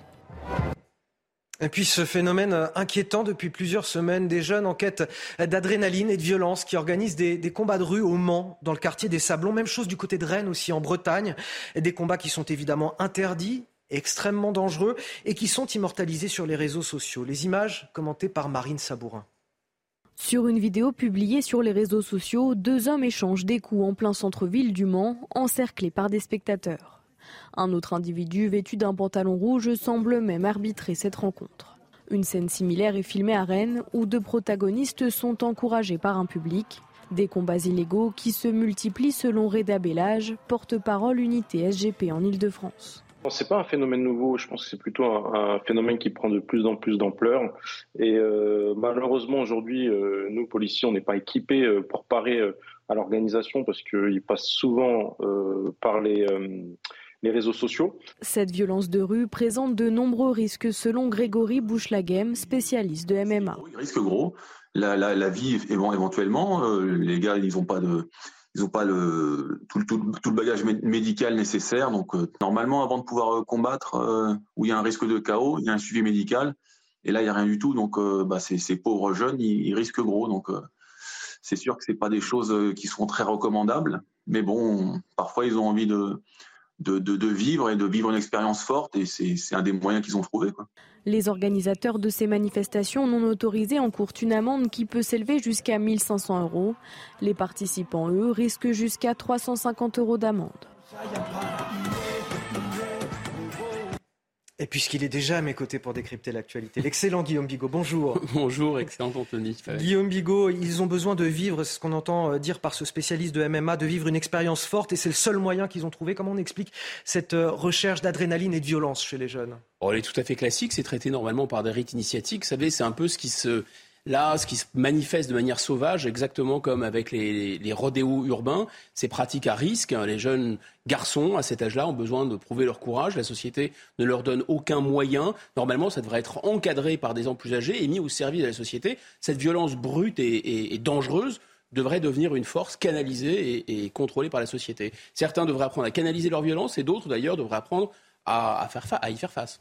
Et voilà un avant-goût de ce qu'on pouvait vous proposer avec euh, Guillaume Bigot dans la finesse des analyses. Toujours, euh, tout à l'heure. Ça s'appelait le service militaire en réalité. Hein. Écoutez, tout à l'heure, on va parler de, politique, euh, d'Emmanuel Macron notamment, qui chute dans les sondages. 72% de Français mécontents, un niveau extrêmement élevé. À l'approche du premier anniversaire de son second mandat, ce sera demain. On en parle juste après la pause. Ce sera l'heure de Face à Bigot sur CNews et sur Europe 1, bien sûr. Bonjour et bon réveil à tous. Si vous nous rejoignez sur CNews et sur Europe 1, il est le roi de la punchline, mais avec un propos toujours maîtrisé et pertinent. J'ai nommé Guillaume Bigot, politologue, qui m'accompagne comme d'habitude ce matin pour Face à Bigot. Bonjour Guillaume. Bonjour Anthony, bonjour à tous. 8h10, 45 minutes d'analyse et de décryptage de l'info avec vous. Et on va commencer avec cette question. Parviendra-t-il à renouer avec les Français? Évidemment, je vous parle de... Ah, ben ça, on a deviné, on a deviné le président, le président qui, euh, suscite des casserolades, c'est ça? Absolument. Demain, c'est son premier anniversaire, premier anniversaire du second euh, mandat d'Emmanuel Macron. Et force est de constater que rien ne va plus dans l'opinion. Près des trois quarts des Français se disent mécontents. 47% d'entre eux se disent même euh, très mécontents. C'est le résultat d'un sondage IFOP pour le JDD. Évidemment, euh, la réforme des retraites a, cristallisé la colère sur le fond, mais c'est aussi la forme qui pose problème. Autoritarisme, indifférence, voilà quelques-uns des reproches qui lui sont adressés. Les précisions de Marine Sabourin. Une première année de mandat qui s'achève avec un certain goût d'amertume pour le président de la République. Un an après son élection, Emmanuel Macron n'arrive pas à convaincre. En témoigne l'accueil des Français lors de ses derniers déplacements. Je voulais juste euh, savoir euh, que Cyril Hamain, un président qui a un gouvernement aussi corrompu. Le résultat est donc sans appel. 72% des Français en sont mécontents et seulement 26% sont satisfaits du président. C'est 15% de moins qu'en avril 2022 lors de sa réélection. Déconnecté des réalités selon certains, manquant d'empathie pour d'autres, Emmanuel Macron fait presque l'unanimité contre lui, comme l'explique Philippe Moreau-Chevrolet, professeur de communication politique à Sciences Po. On n'a plus vraiment de relation après un an entre le président et les Français. On est euh, dans une espèce d'entre-deux où les deux s'observent un peu en chien de faïence. Emmanuel Macron s'est à présent laissé 100 jours pour relancer son quinquennat. C'est une manière de dire euh, on repart à zéro. On ne s'est pas compris, donc on remet tout à plat, on repart à zéro. Je viens vous voir, on va dialoguer. Alors qu'il lui reste 4 ans pour redorer son image, le chef de l'État peut-il renouer avec les Français? Voici vos réponses. En essayant peut-être euh, d'engager une forme de dialogue. Après, est-ce que les Français ont envie de dialoguer avec Emmanuel Macron? Je ne sais pas. Peut-être euh, que c'est déjà fichu. Je pense qu'il serait de bon ton d'optimiser la communication d'Emmanuel Macron et du gouvernement en général. Renouer avec les Français, oui, il pourrait mais ça va être très très difficile, très compliqué pour lui. Ce nouveau départ semble complexe. La page des retraites n'est toujours pas passée pour les Français. On constate un rejet épidermique et viscéral qui touche presque un Français sur deux. C'est ce que dit Frédéric Dabi, euh, directeur général de l'IFOP, euh, qui souligne voilà 47% de Français qui sont très mécontents du chef de l'État. Bon, il y a deux lectures possibles de ces, de ces résultats. Et euh, la première, c'est celle du gouvernement, de l'entourage d'Emmanuel Macron et d'Emmanuel Macron lui-même. C'est-à-dire, quatre ans, ça laisse le temps à une opinion publique, pas seulement l'opinion publique française, à toutes les opinions publiques du monde, à toutes les époques, d'être versatile. Et donc, aujourd'hui, on me déteste, demain, la situation pourrait venir à changer, il faut juste tenir. Se pose quand même, même à l'intérieur de cette hypothèse, le, je dirais, le problème de méthode, d'aller au contact, de vouloir chercher euh, à convaincre à tout prix, ou alors même à déclencher une sorte de catharsis pour que les gens se défoulent. Je pense que c'est très maladroit, on en a parlé hier. Mais c'est la première hypothèse, c'est-à-dire que euh, euh, François Hollande a eu une cote de popularité bien plus effondrée que celle d'Emmanuel Macron. Alors, oui, descendu à 14%. Exactement. Voilà. me dire, il ne s'est pas représenté, c'est vrai, ça l'a empêché précisément de se représenter, mais Bon, c'est, voilà, il faut, il faut simplement attendre. La cour du président de la République a déjà oscillé. Il y a une autre interprétation que je vous livre. Euh, je pense que ce n'est pas que la mienne. Beaucoup d'observateurs euh, euh, en sont là aussi, en disant qu'on a probablement eu un effet d'optique sur la popularité d'Emmanuel Macron premier quinquennat. Pourquoi un effet d'optique? Parce que assez rapidement, il y a eu d'abord une, une, une cote qui était très très élevée avec un effet de contraste formidable avec François Hollande puisque François Hollande incarnait, euh, on va dire, le vieux monde. Souvenez-vous, on était dans cette rhétorique du nouveau monde, parce que le président était beaucoup plus jeune, il avait beaucoup plus d'allant. C'était la Startup Nation. C'était la Startup Nation, mais pas seulement ça. C'était aussi une aspiration, on l'a oublié, parce qu'aujourd'hui, on a l'air de tenir le, le, discours inverse, mais une aspiration à un président quand même assez vertical, assez jupitérien. Ça n'a pas déplu fondamentalement aux Français lorsque, euh, ce que n'aurait jamais fait aucun de ses prédécesseurs, le président Macron, avant son élection, a confié dans une interview, vous savez, peut-être que la place du roi, euh, elle manque en France, les Français ont besoin d'une incarnation symbolique. C'est pas complètement faux quand on regarde ce qui s'est produit au moment des obsèques d'Élisabeth II. Il y a dans n'importe une fascination des Français. Exactement. bien sûr. voilà.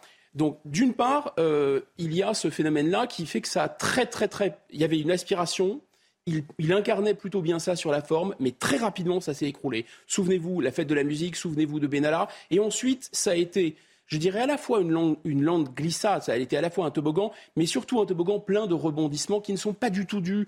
Alors, les, Gilets jaunes un peu Emmanuel Macron, mais si on regarde ce qui s'est produit sur le premier quinquennat, les Gilets jaunes, situation exceptionnelle. Ça l'a mis, lui, dans une situation exceptionnelle aussi, d'être un peu le parti, enfin, l'incarnation, l'homme de l'ordre l'homme de le retour de l'autorité. Parce que les gens étaient réellement inquiets. Ensuite, nous avons eu la crise sanitaire. Euh, angoisse existentielle pour tout le monde, nouveauté, surprise, euh, effet de sidération. Il s'est imposé, là encore, comme un peu le grand médecin de la nation. Euh, l'épidémiologiste en chef, etc. celui d'ailleurs qui se réservait le beau rôle pour un peu désenfermer les Français en disant arrêtez, n'en faites pas trop, etc. Et puis ensuite, il y a eu la guerre en Ukraine. Et il a surfé sur cette guerre en Ukraine avec un effet drapeau maximum, qui lui a évité de faire campagne. Et en fait, hein, l'interprétation, c'est la, suivante, c'est que en réalité, Emmanuel Macron bah, n'a jamais été vraiment populaire pour lui-même, pour sa politique, pour ses réformes, pour son style. Il y a eu Maldon dès le départ. La Maldon, c'est qu'il il représentait une alternance au système alors qu'il était le système. Et la Maldon, c'est qu'en fait, euh, il était un président très différent des autres alors qu'en fait, il a revendu la même chose que ce que les Français rejetaient déjà. Surtout, surtout, il y a eu cette, euh, un moment sans, sans, les crises, sans la guerre, sans la crise sanitaire, sans la crise des Gilets jaunes, c'est Emmanuel Macron tel qu'en lui-même. Et là, pour le coup, les Français découvrent que ce n'est pas du tout le président qu'ils avaient espéré imaginer. Mais je pense que tout n'est pas dû, vraiment loin s'en faut, à la personnalité, c'est vrai, un peu particulière d'Emmanuel Macron. Oui, parce qu'il y a quand même trois critiques majeures qui lui sont faites et qui, qui ont attrait à sa personnalité concrètement. Son autoritarisme, c'est ce que disent les sondés. Sa responsabilité aussi en deuxième position pour les troubles et les violences. Et puis en troisième position, son indifférence et sa déconnexion, son manque de considération finalement à l'égard des Français. Bah, moi, je pense qu'il faut euh, se dire qu'un président de la République ne peut pas être quelqu'un d'ordinaire, il ne peut pas ne pas avoir d'autorité. Alors l'autorité et l'autoritarisme, on est bien d'accord, ce n'est pas la même chose. Sur sa responsabilité et sur même le troisième item, je crois que là, Emmanuel Macron, il a la personnalité qu'il a, il a les défauts qu'il a, mais il paye surtout un effet de système. C'est-à-dire que c'est moins la personnalité d'Emmanuel Macron, finalement, que le système dans lequel on est rentré. On découvre euh, enfin, on découvre, certains avaient déjà tiré la sonnette d'alarme, mais ceux qui croyaient aux réformes constitutionnelles qui ont abouti au quinquennat, donc je rappelle au fait que le euh, mandat du président de la République devient le même, la même durée de mandat que la, que la durée des parlementaires, ça a deux effets majeurs. Ça veut dire qu'il n'y a plus de respiration démocratique pendant cinq ans, et on est dans une société dans, laquelle beaucoup de gens pensent que donner un mandat, soit à un président de la République, soit même à des députés, pendant cinq ans, d'affilée comme ça, se laisser représenter euh, par des gens élus pendant cinq ans, c'est de moins en moins légitime. Et les gens sont de moins en moins déférents vis-à-vis des gens à qui ils ont confié le pouvoir pendant cinq ans. Donc, pas de respiration pendant cinq ans. Ça, c'est le premier effet. Et on a fait ça pourquoi? Pour éviter le phénomène de la cohabitation. Bon, et deuxième chose, très importante, eh bien, c'est le fait qu'il n'y ait pas, si vous voulez, euh, de possibilité pour le président de la République d'avoir entre guillemets un fusible, d'avoir une double légitimité, la légitimité du suffrage universel qui fait d'un président une espèce de, de souverain démocratique français, quelqu'un qui est vraiment au-dessus de la mêlée, qui est là pour garantir, qui est la clé de voûte d'une certaine façon. On ne lui demande pas de ne pas être vertical, on ne lui demande pas de ne pas avoir d'autorité, on lui demande à ce que cette autorité, comme toute autorité d'ailleurs, soit assez lointaine, qui ne soit pas euh, les mains dans le cambouis, en se retroussant les manches, en allant faire des déplacements, en parlant de tous les sujets toutes les semaines, mais surtout en, ayant, en étant en direct finalement euh, avec, euh, avec l'Assemblée, parce qu'il a un Premier ministre, mais le Premier ministre, c'est une sorte de direct, lui-même devient le Premier ministre, le Premier ministre, qui est d'ailleurs transparent, devient son directeur de cabinet, et il est le chef du gouvernement. D'ailleurs, il ne cesse de nous le rappeler. C'est le, le, syndrome du super-président, et le syndrome du super-président dont parlait M. Sarkozy, c'est pas un super-président, c'est un sous-président, et c'est un super-premier ministre. Mais un super-premier ministre, il n'a plus justement de moyens de protéger son autorité. On retrouve en même temps, là. Mais bien sûr. Et il ne peut plus protéger son prestige, il ne peut plus protéger son autorité en majesté, qu'avaient voulu les institutions de la cinquième. Il ne se tire pas un petit peu une balle dans, le pied avec euh, ces 100 jours qu'il s'est euh, donné lui-même pour relancer la machine, pour réformer, peut-être pour inverser la vapeur en, termes d'opinion publique Ou alors c'est un sursis supplémentaire qu'il donne à son gouvernement, d'ailleurs euh, Comment faut l'interpréter ça? Oui, mais vous voyez bien, toute l'ambiguïté est là, puisqu'il n'y a plus finalement de euh, il n'a plus de fusible, ce président du quinquennat. Euh, donc, je répète, il n'y a plus de respiration démocratique, d'une part. Il ne va pas y avoir d'élection, sauf dissolution entre les deux.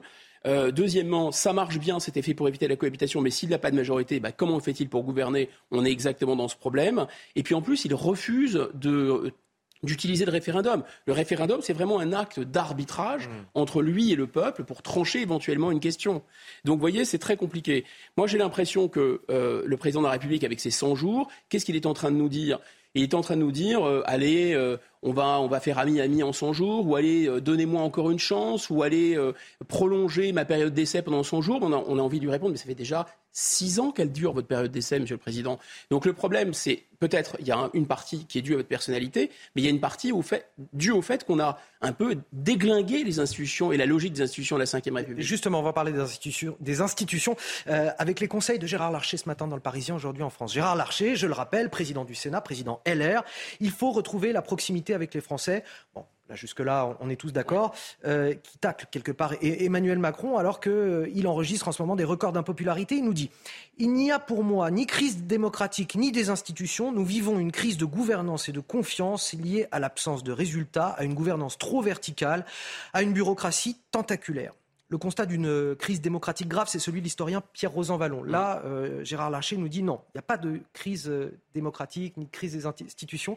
Euh, quelle interprétation vous, vous avez, Guillaume Bigot? Oh, bah, On peut décoder ce que dit M. Larcher, c'est ce que disent les LR et c'est ce que dit une grosse partie des notables français qui sont juste jaloux de la place de M. Macron. C'est-à-dire qu'en fait, ils voudraient faire la même chose. Ils disent à M. Macron, oui, mais euh, nous, on voudrait appliquer le même programme, notamment la réforme des retraites et toutes les réformes qu'envisage de faire M. Macron, euh, Mme Borne et tout l'entourage des, macronistes. Hein. Simplement, on voudrait le faire nous. Et comme nous, on a du métier, comme nous, on a de la bouteille, comme nous, on a de la rondeur, comme nous, on a fait un cursus honorum en étant élu toute notre vie, etc. Nous, on sait y faire. Nous, on sait parler aux Français. Nous, on s'est tapé sur le cul des vaches. Nous, on a, euh, si vous voulez, une capacité à faire passer les choses en douceur. C'est la méthode qu'il critique, c'est d'une certaine façon aussi en creux le personnage, la méthode, et ce n'est pas la politique, mais c'est vraiment là aussi prendre les Français pour des veaux, comme dirait le général de Gaulle. C'est-à-dire qu'en fait, le problème de fond, c'est que les Français ne veulent pas de cette politique. C'est pas qu'ils ne veulent pas euh, de, sans doute, ils seraient contents, les Français, d'avoir un président de la République un peu plus respectueux. Moi, je pense que c'est un piège, parce que le président de la République doit être au-dessus de la mêlée. S'il n'est pas au-dessus de la mêlée, il abîme, quel que soit son style, quel que soit euh, je dirais, sa personnalité, il abîme son autorité. Mais là, surtout, c'est pas parce qu'on mettrait euh, un Xavier Bertrand, un Monsieur Vauquier, un je ne sais pas qui, un Monsieur Lisnard, n'importe qui de LR ou n'importe qui d'ailleurs euh, de centre gauche ou un Monsieur Bayrou qui aurait plus de métier ou un Monsieur Larcher, tiens, pourquoi pas, qui aurait plus de rondeur, plus de plus de, de faconde, on va dire, et qui parlerait plus gentiment aux Français que cette politique, cette pilule amère qui veulent absolument de toute force, comme de l'huile de foie de morue, faire avaler aux Français, passerait mieux. Le problème de fond, c'est la légitimité. C'est-à-dire que les Français, c'est quand même un vieux peuple politique très intelligent, ils comprennent que l'adaptation à la mondialisation, surtout au moment où cette mondialisation s'écroule sous nos yeux, ce n'est pas un projet d'avenir.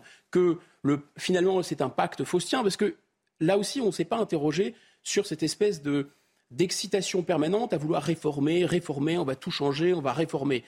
La réforme, c'est une adaptation à des contraintes qui sont celles de la mondialisation répercutées euh, par la construction européenne. C'est vrai.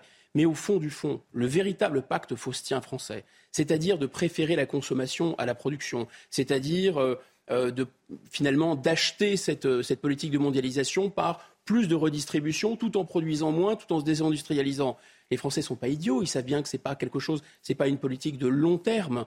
Donc je pense que cette légitimité-là, elle est remise en cause. Enfin, et j'en termine là, la respiration démocratique voudrait que maintenant il y ait, euh, euh, disons, qu'une chance soit donnée au populisme. On l'a vu en Hongrie avec Orban, on l'a vu aux États-Unis avec Trump, on l'a vu en Grande-Bretagne avec Johnson. Pour deux raisons. À la fois parce que le populisme n'a pas toutes les clés, contrairement à ce que disent les populistes. Les populistes, ils ont beau jeu de dire on va raser gratuit et on va tout régler comme problème. Tant que vous n'êtes pas aux affaires, vous n'êtes pas confronté au réel.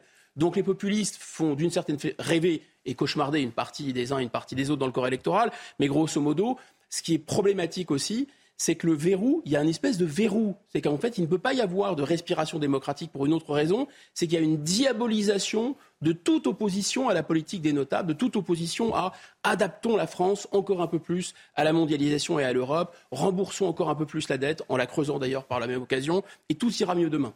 Guillaume Bigot sur CNews et sur Europe 1. Il est 8h25. Des insultes, des morsures, des coups de poing. Ces violences sont devenues le quotidien des personnels soignants du centre hospitalier d'Avignon. Face à la multiplication des agressions, ils n'en peuvent plus. Une campagne d'affichage a été lancée, stop aux violences, et puis surtout les moyens renforcés pour assurer leur sécurité, à tel point que désormais, il y a même des rondes de police dans l'hôpital plusieurs fois par jour. Le reportage sur place de Stéphanie Rouquier. Au centre hospitalier d'Avignon, depuis plusieurs mois, l'anxiété ne quitte pas les personnels des urgences. Les insultes et les agressions sont devenues fréquentes. En trois mois, sept plaintes pour faits graves ont été déposées. L'exemple d'un patient qui a détruit euh, une vitre du bureau des entrées, qui est passé à travers cette vitre, s'est débattu, il a mordu euh, violemment un policier. Il nous faut faire en sorte d'apaiser euh, les choses et que l'hôpital redevienne un sanctuaire. L'hôpital a donc mis en place un plan pour lutter contre ces incivilités. Des caméras de surveillance supplémentaires ont été installées. Des agents de sécurité sont postés 24 heures sur 24. Des policiers patrouillent également quotidiennement dans l'établissement. Mais pour les syndicats, ce programme doit aussi s'accompagner d'une hausse des effectifs. La mise en œuvre de la sécurité pour les personnes est indispensable, qu'il y ait des caméras, c'était normal, c'est logique. Sauf que derrière, qu'est-ce qu'on en fait? La première des causes de l'agression, c'est pas l'attitude des personnels, c'est pas une population qui change et qui devient de plus en plus agressive, c'est le fait tout simplement qu'on n'a plus les moyens de pouvoir soigner correctement. L'an dernier, 73 agressions physiques ou verbales ont été comptabilisées dans l'établissement. Si je dois résumer, dans cet établissement, il y a 110 caméras de surveillance, dont 8 dans les couloirs des, urgences, parce que forcément, ces services d'urgence cristallisent euh, souvent les, tensions. Des agents de sécurité 24 heures sur 24, et puis bien sûr, ces patrouilles de police, je le disais, plusieurs fois par jour. Euh, encore une mission supplémentaire déjà pour les policiers. Euh, on ne peut pas mettre des patrouilles dans tous les établissements, c'est impensable.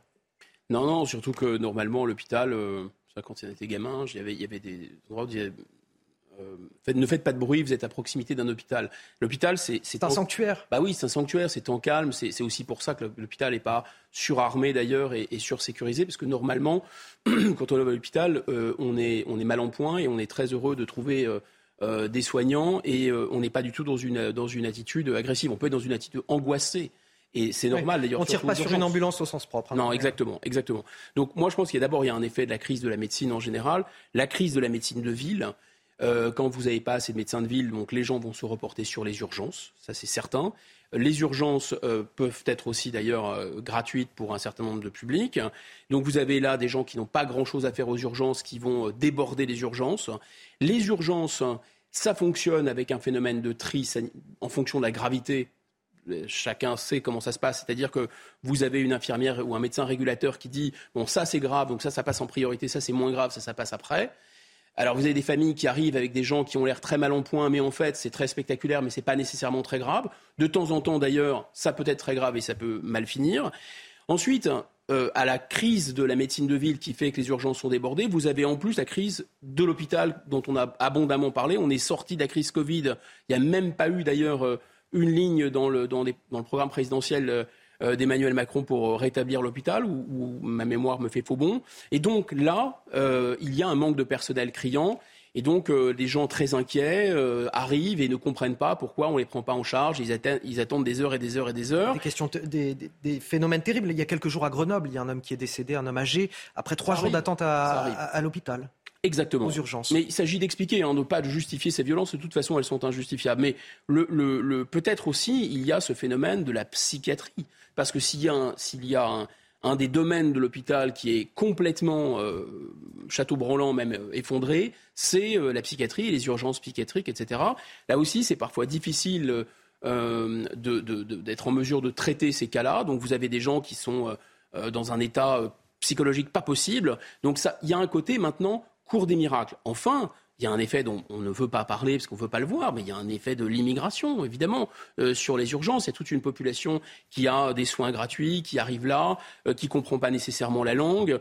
Puis vous avez, il faut le dire aussi, dans vous des Vous dites que c'est cette population qui est à l'origine Pas que, pas que, mais ça, participe d'une ambiance de l'hôpital. Parfois, on voit euh, des, des, comment?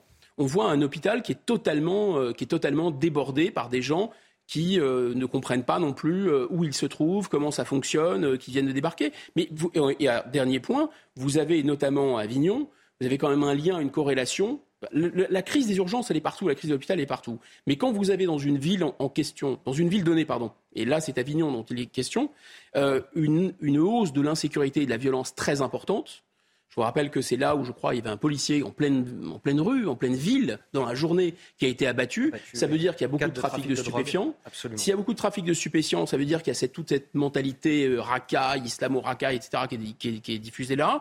Donc j'imagine que quand ces gens charmants, ces charmants garçons qui peuvent tuer des policiers en pleine rue, en plein jour, se retrouvent aux urgences, à mon avis, ils vont pas euh, avoir un comportement euh, extrêmement poli et extrêmement respectueux.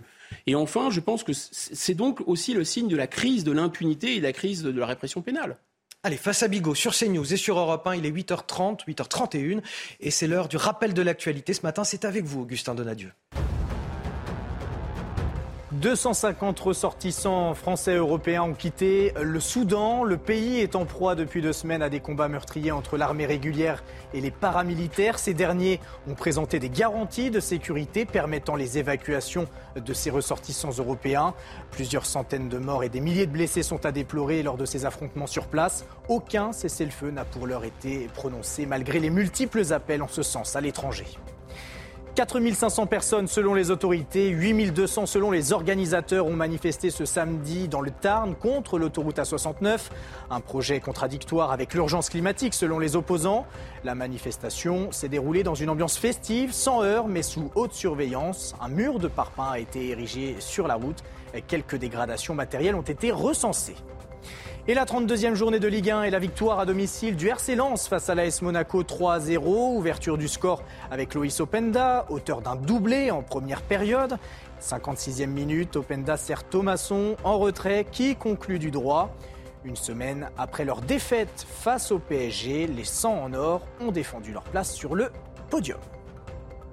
Retour avec Guillaume Bigot sur CNews et sur Europe 1. Fin mars, le ministre de la Santé avait annoncé euh, la réintégration des soignants non vaccinés suspendus depuis 18 mois. Cela faisait suite à, l'avis favorable de la Haute Autorité de Santé.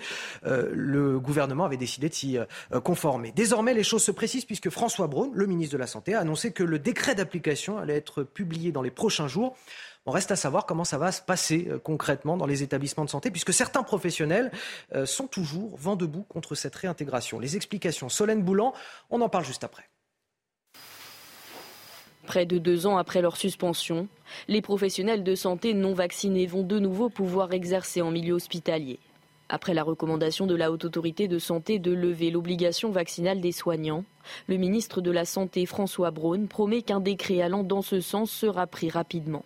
La loi qui a été prise dans le cadre de l'urgence sanitaire euh, m'engage à suivre l'avis de la haute autorité de santé. C'est ce que j'ai annoncé. Mon objectif, c'est non seulement de les réintégrer, puisque c'est la loi, mais c'est surtout de les réintégrer dans les meilleures conditions, que cela se passe bien.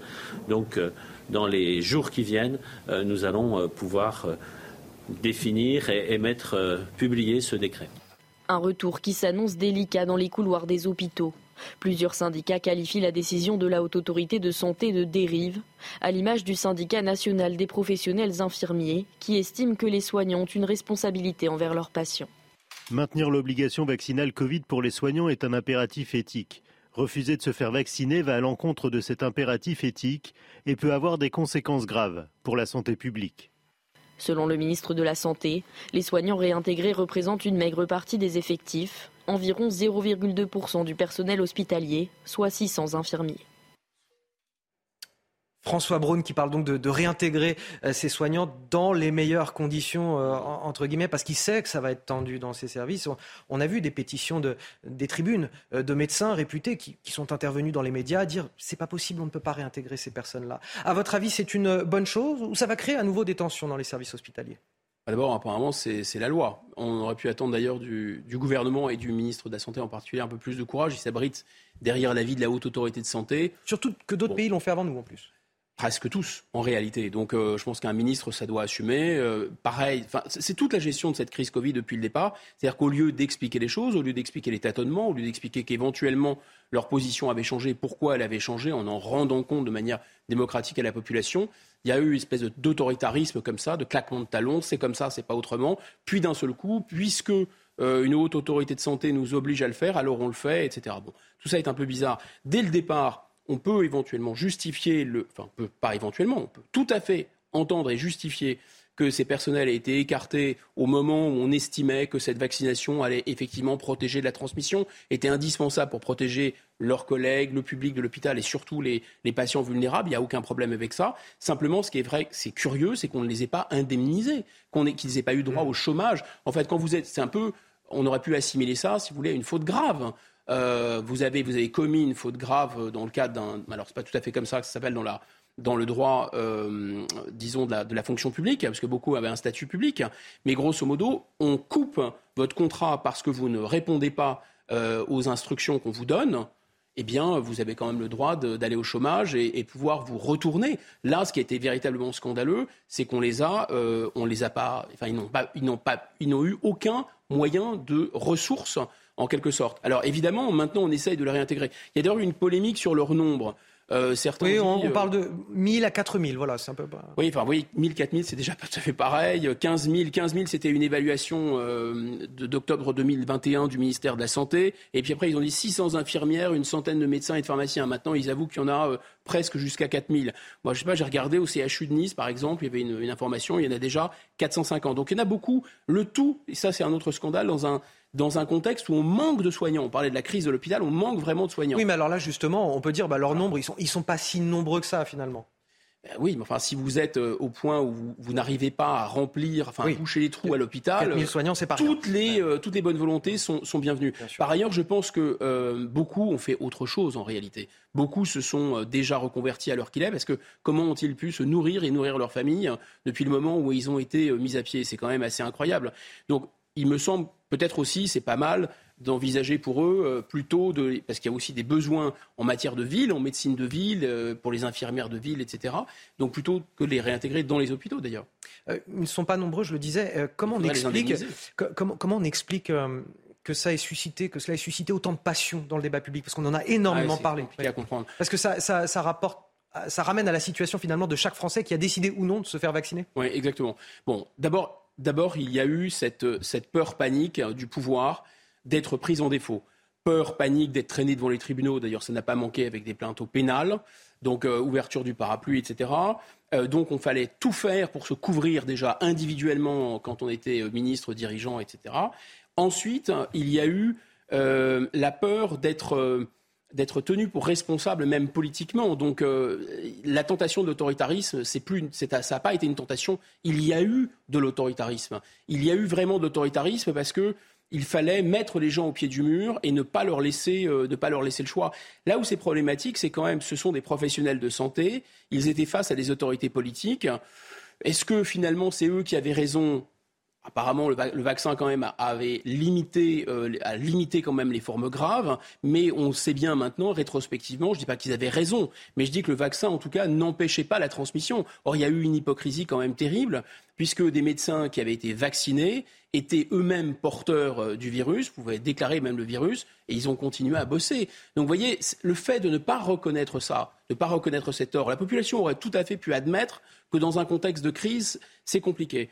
Ça, c'est la relation entre les dirigeants et les dirigés. Mais le problème, c'est que cette fracture entre, on va dire, les covidistes, les anti-covidistes, les enfermistes, les anti-enfermistes, les gens qui sont un peu dans le complotisme autour des vaccins, mais les gens qui sont dans une espèce de volonté d'obéissance aveugle à toutes les instructions euh, de l'autorité, ce clivage-là, il traverse la société même. C'est les Français qui sont divisés. Et on le voit d'ailleurs. On va les réintégrer dans les hôpitaux, mais à l'intérieur des hôpitaux, il y a des gens qui sont toujours restés sur la ligne maximaliste, si vous voulez. Euh, euh, pas de pitié pour les non-vaccinés. Allez, 8h39 sur CNews et sur Europe 1, c'est l'heure de Face à Bigot.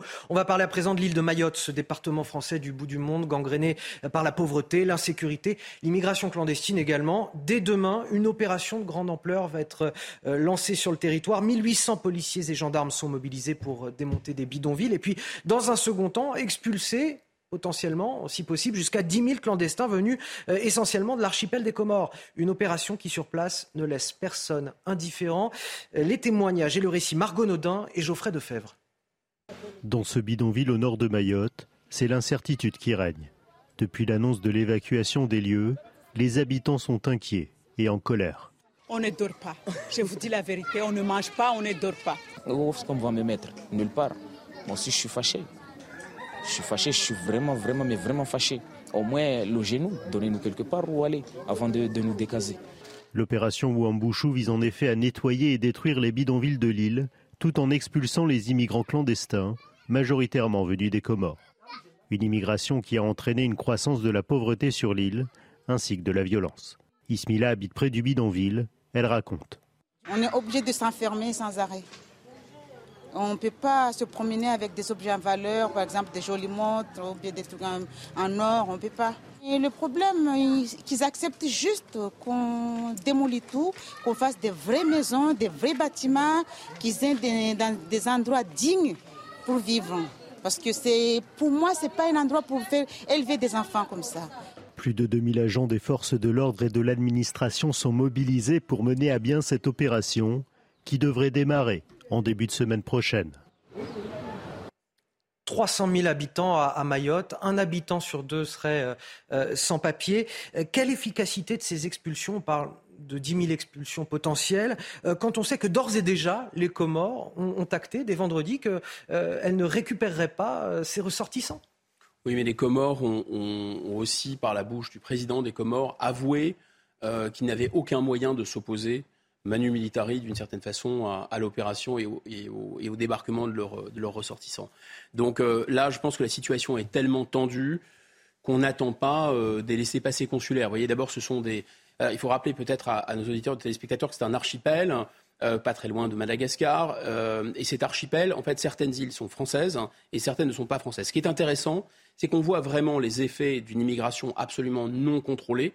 Vous dites la moitié des ressortissants de l'île française. c'est une déferlante qui arrive à Mayotte. voilà, exactement, la moitié. Comment ça se passe? Ils arrivent souvent mineurs. Comme ils sont mineurs, ils sont non expulsables. Ils attendent, ils arrivent à 15, 16 ans, parfois un peu plus jeunes. Ils attendent, ils font des enfants. Une fois qu'ils ont fait des enfants sur l'île, même si euh, la législation a été un peu, un peu différente de celle de la métropole. Grosso modo, une fois qu'ils ont des enfants et la famille sur l'île, ils deviennent très difficilement expulsables. Donc vous avez des entraves juridiques, vous avez des entraves administratives, vous avez des associations sur place, etc. Alors tout ça, on a l'air de dire bon bah est-ce que c'est si grave que ça? Oui, alors c'est très très grave.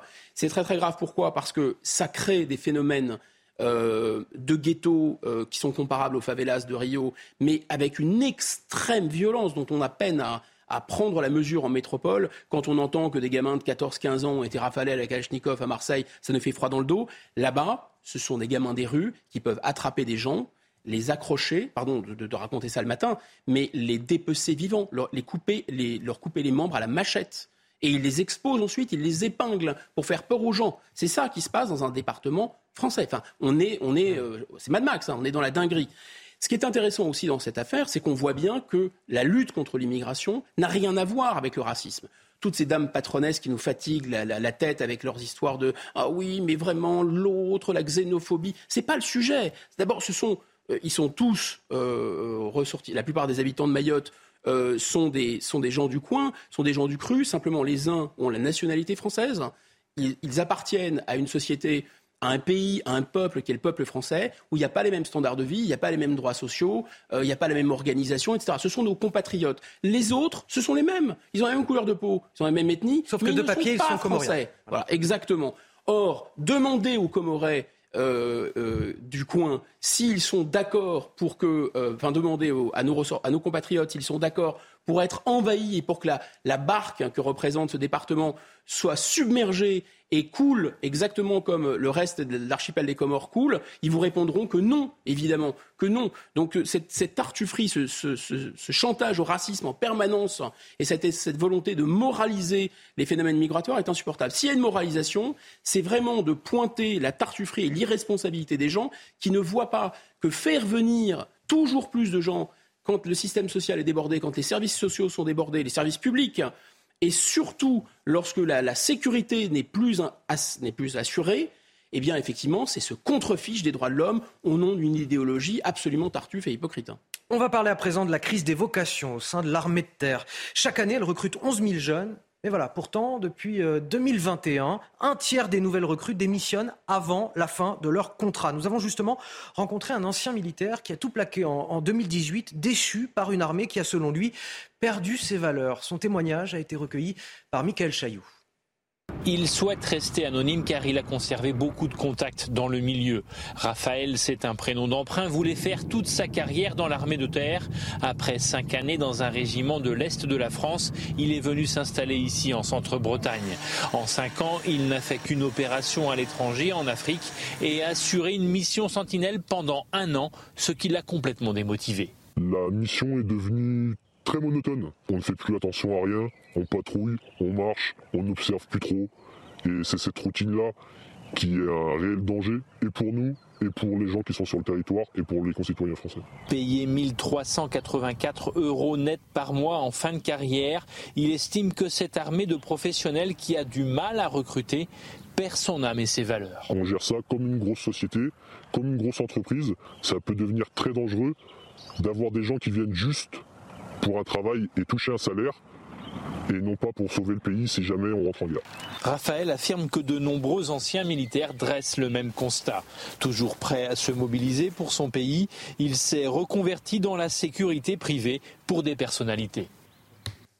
On revient un peu à la même question euh, que celle de l'attractivité du service public aujourd'hui. Bah, l'attractivité du drapeau, elle ne résiste pas vraiment au fait de bien vouloir gagner sa vie, d'une part, en période d'inflation, c'est-à-dire que, surtout, il y a une situation du chômage des jeunes qui, s'est améliorée, euh, honnêtement. Donc, euh, euh, autant les entreprises, et c'est tout un peu le problème de la, réforme des retraites, ont du mal à, embaucher des seniors ou à garder les seniors, autant elles sont assez friandes en général, pour des raisons ne serait-ce que d'équilibre économique, d'avoir des jeunes recrues qui ne sont, qui sont pas euh, payés au même niveau. Donc pour l'armée, c'est une concurrence directe. Auparavant, il y avait quand même la garantie de l'emploi dans l'armée et euh, voilà. C'est le phénomène, bien sûr, de la génération Y, tout de même, il faut le dire, c'est-à-dire euh, les, comportements sont très très différents, c'est un, univers un peu plus un peu plus cotonneux. Il y a de toute façon un choc de la vie militaire. Quand vous découvrez la vie militaire, c'est n'est pas du tout la vie civile. Vous êtes dans un système de contraintes quasiment 24 heures sur 24. On peut vous réveiller la nuit. et là aussi, les jeunes supportent de moins en moins la contrainte. Bien sûr, bien sûr. Mais une fois que ce choc est passé, je pense que euh, beaucoup quand même, on parle de ceux qui, partent, mais beaucoup restent. Hein. Beaucoup, si, beaucoup euh, finalement s'y font. J'ai regardé, il y, avait, il y avait à peu près 20 à 25% de, jeunes qui partaient en temps normal.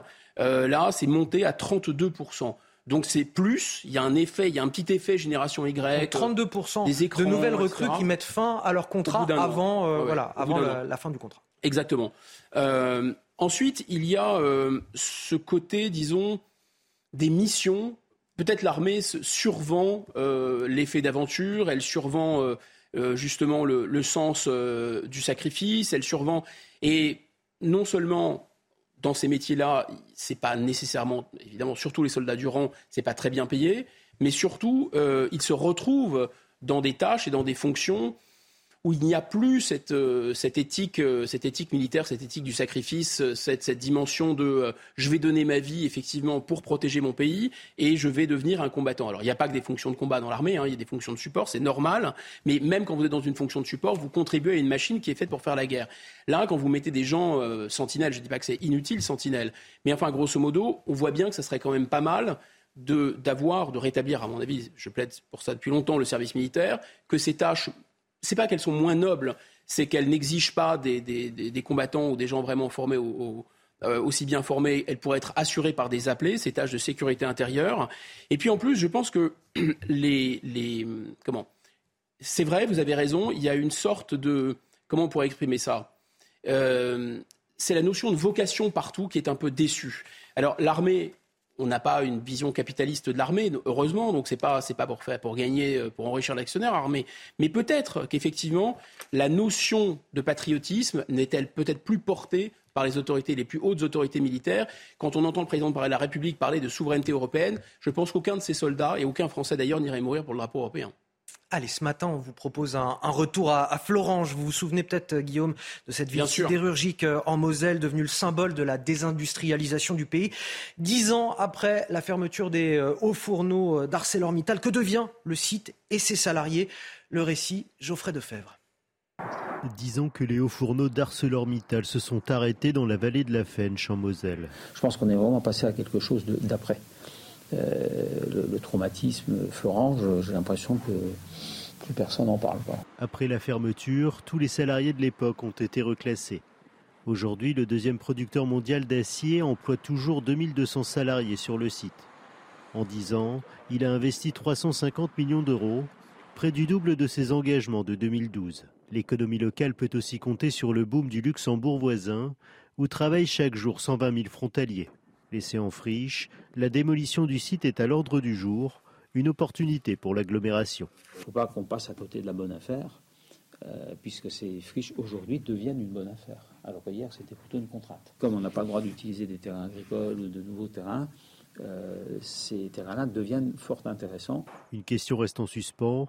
Une fois vendus, quid de la dépollution des 180 hectares? C'est aussi à l'État euh, de nous aider, nous, collectivités, c'est est-ce que concrètement la dépollution va bien se passer? Parce qu'on ne sait pas vraiment et réellement ce qu'il y a sous ces parcelles. Certains habitants souhaitent maintenir l'architecture industrielle, d'autres ont déjà commencé une dépollution plus douce grâce à des végétaux qui absorbent lentement les millions de mètres cubes de métaux présents dans le sol. Alors on voit que le traumatisme est passé à Florange. Pour autant, est-ce que euh, on est parvenu en, dix ans quelque part à inverser la vapeur? Est-ce qu'on se remet peu à peu du déclin industriel français ou pas, Guillaume Bigot? Ouais, c'est toute la question, parce que là, c'est ce qui a sauvé Florange, en fait, c'est euh, la proximité avec Luxembourg. C'est bien expliqué dans le, dans le sujet. Euh, quand on fait le bilan, l'année 2021, par exemple, c'était l'année record, et le gouvernement a beaucoup communiqué là-dessus, de la réindustrialisation. Mais ces records de réindustrialisation, qu'est-ce que c'est? Grosso modo, si on regarde sur cette année-là, maintenant, 2022, 150 sites ont ouvert industriels et 70 ont fermé. Alors, je te dis 150 usines qui ouvrent même si 70 fermes, c'est un bilan d'abord positif, hein, pour la première fois depuis longtemps, et ensuite, site industriel égale création d'emplois, égale création de valeur. Donc tout va bien. Quand vous regardez dans le détail, beaucoup, beaucoup d'usines sont en fait des usines avec quelques dizaines de salariés. Alors je sais bien qu'il y a une haute intensité capitalistique, il y a beaucoup de, machines, de technologies, mais en fait pas tant que ça. Vous avez beaucoup, ce que j'appellerais le reprisage de chaussettes, vous avez beaucoup de ferraillage, vous avez beaucoup d'usines pour recycler euh, des déchets, euh, pour reconditionner, etc. On est un peu dans de l'industrie du pauvre. L'essentiel, ce qui est à plus haute valeur ajoutée en quelque sorte, c'est plutôt euh, l'industrie verte, c'est plutôt la production euh, euh, de nouvelles, des nouvelles énergies, des, éléments pour faire des, éoliennes, pour faire du photovoltaïque, etc. Et là où c'est très inquiétant, c'est que vous avez en face un, gros concurrent qui s'appelle les États-Unis d'Amérique qui a mis en place, et ça a, été, ça a été dénoncé par Emmanuel Macron, mais dénoncé seulement sans capacité de riposter. Un, protectionnisme. Exactement. Qui fait que le peu d'industrie qui crée vraiment de l'emploi avec un peu de valeur ajoutée est déjà en train de partir outre-Atlantique. Donc c'est pas très encourageant. Et pour terminer, juste cette heure de grandeur. Et ce sera le point final. Ça sera le point final. 30 000 emplois industriels créés par an, 30 000 emplois par an. En 2021, c'était le record on a perdu depuis 1980 2 millions d'emplois industriels. Il faudrait, il faudrait presque un siècle pour reprendre le terrain perdu à ce rythme. Ce n'est pas le bon rythme, ça ne va pas. L'excellent Guillaume Bigot sur CNews et sur Europe 1. Merci à vous Guillaume. Merci. Et on va rejoindre tout de suite l'excellente Sonia Mabrouk euh, dans les studios d'Europe 1. Bonjour Sonia, on vous retrouve tout à l'heure à, 10h pour le, grand rendez-vous. Euh, qui sont vos invités aujourd'hui? Merci pour cette présentation. Bonjour à vous Anthony, bonjour à tous. Alors deux invités ce dimanche. Nous recevons l'éditorialiste France-Olivier Gisberg et puis la directrice de l'IFRAP Agnès Verdier-Molinier. Sur quel thème vous allez les interroger Sonia? Vous en parlez depuis ce matin, Anthony. Il y a euh, la situation politique et sociale, l'impopularité euh, du président Emmanuel Macron, avec déjà cet anniversaire bilan, les un an du second euh, mandat. Voilà, beaucoup de choses à dire. Deux invités, l'un sur la partie politique et l'autre sur la partie sociale. Et c'est à 10h, comme d'habitude, en direct. Le rendez-vous est pris. Merci à vous, euh, Sonia. À tout à l'heure. Vous restez avec nous sur CNews. La matinale week-end se poursuit. Et puis sur Europe 1, c'est l'heure de retrouver Lénaïque Monnier et Frédéric Tadei. C'est arrivé demain. Excellente journée, excellent dimanche à tous sur CNews et sur Europe 1, bien sûr. Votre programme avec les déménageurs bretons, des déménagements d'exception. On dit chapeau les bretons. Information sur déménageurs-bretons.fr. La météo avec Groupe Verlaine. Solution de centrale photovoltaïque avec option de stockage pour profiter de la lumière, même en cas de coupure. Bonjour à tous. Un temps dégradé en ce dimanche dû à cette dépression au large des îles britanniques qui va apporter donc dans un premier temps des pluies assez soutenues de la Normandie en remontant vers le Pas-de-Calais. Également de l'humidité hein, sur l'ensemble de l'arc atlantique. Et puis à l'avant, ça restera temporairement euh, plus calme et sec. Mais vous allez voir que dans l'après-midi, bien le temps va encore se dégrader d'un cran puisque nous aurons un conflit de masse d'air avec cet air chaud qui remonte par les régions subsahariennes. Donc moralité, ça se transformera quand même sur des pluies soutenues hein, sur l'axe nord, sur l'axe Pyrénées en remontant vers le nord-est sous forme donc d'averses orageuses qui pourraient d'ailleurs tourner aussi en grêle, accompagnées donc de vent jusqu'à 80 km/h. Donc euh, il vaut mieux rester en effet chez soi pour cet après-midi. Donc les températures, quant à elles, oscilleront entre 4 à 13 degrés pour votre matinée, la minimale euh, pour le Massif central, 13 degrés pour la Riviera française. Et donc dans l'après-midi, il, il, en sera de même un contraste assez important nord-sud, 13 degrés, pas plus hein, pour Lille et pour Strasbourg, jusqu'à 21 degrés près de la Méditerranée et de 14 à 18 degrés pour l'arc atlantique.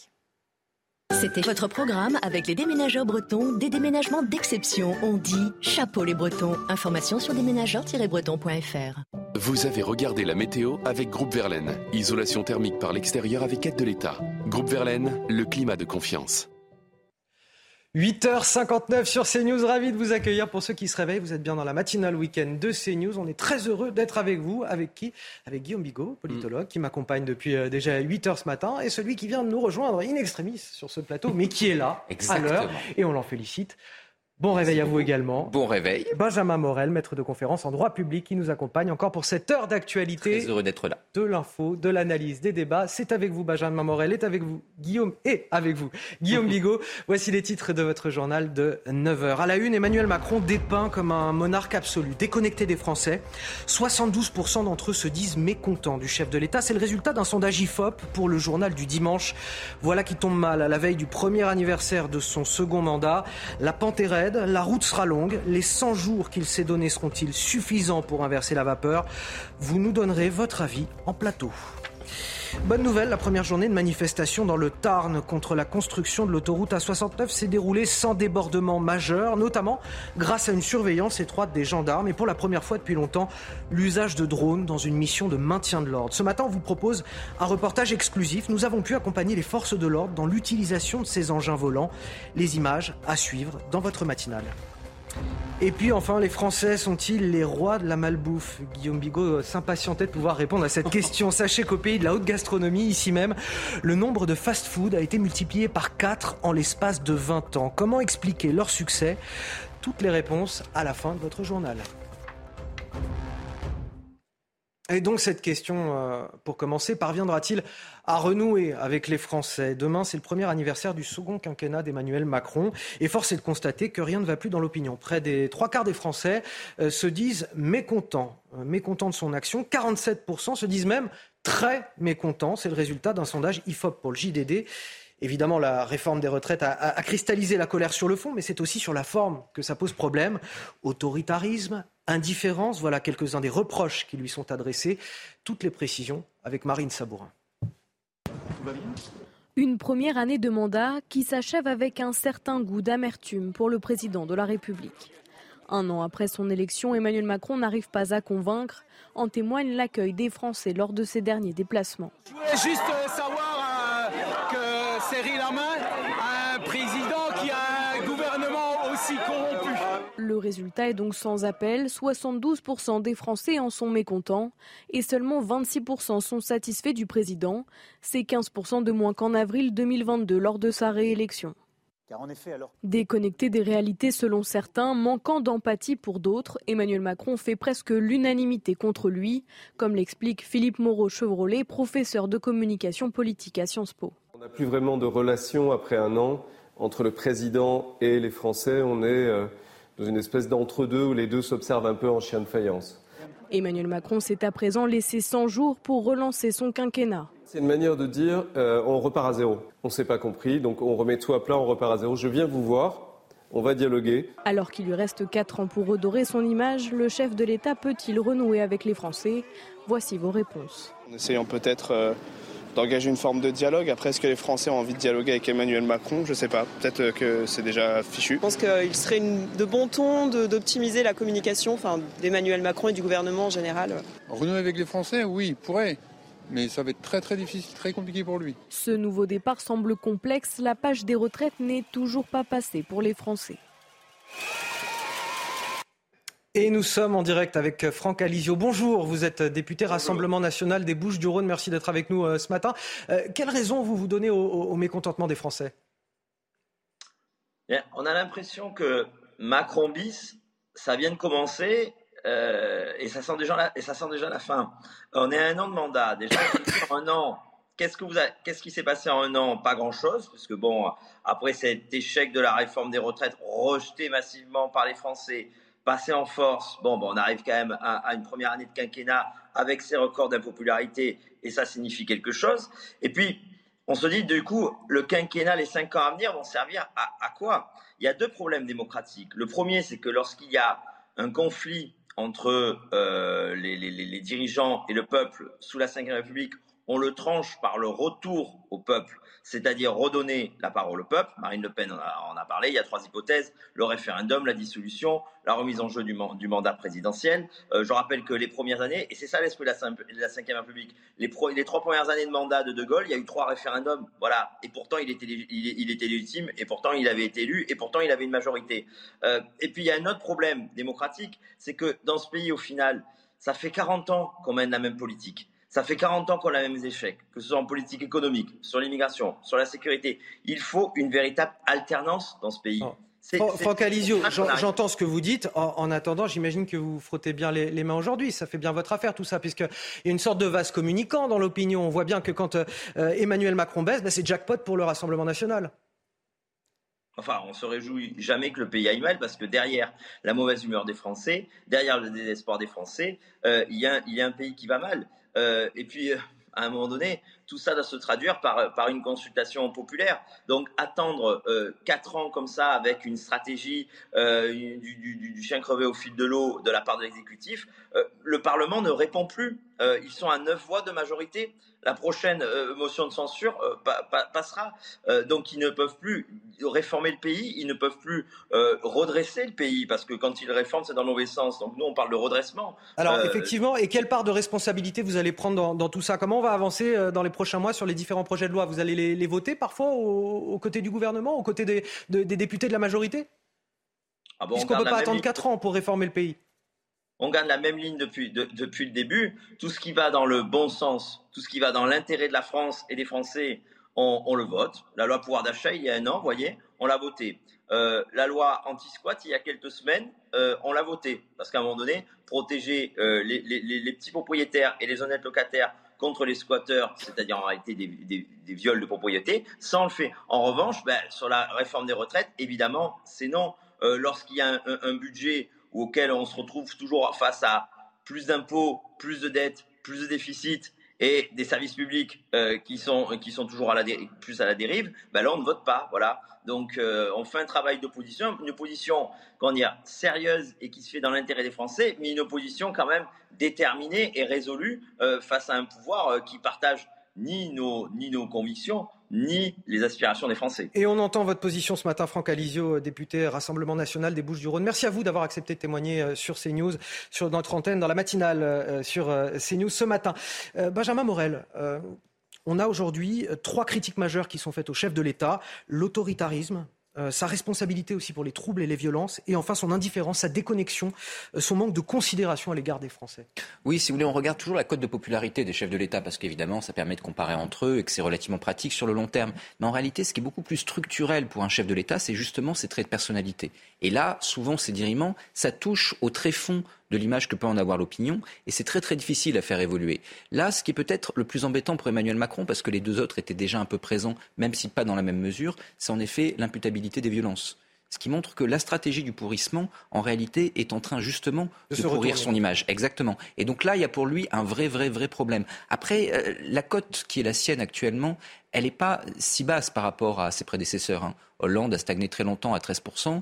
Vous avez un Nicolas Sarkozy, même un François Mitterrand qui sont descendus un peu plus bas. La réalité, c'est que, c'est la part des très mécontents, par contre, qui est très Alors, forte. il y a deux éléments, en effet. Il y a la part des très mécontents. Et puis, deuxièmement, il n'y en a aucun qui s'en est tiré, justement, de ceux que je viens de citer, sans cohabitation.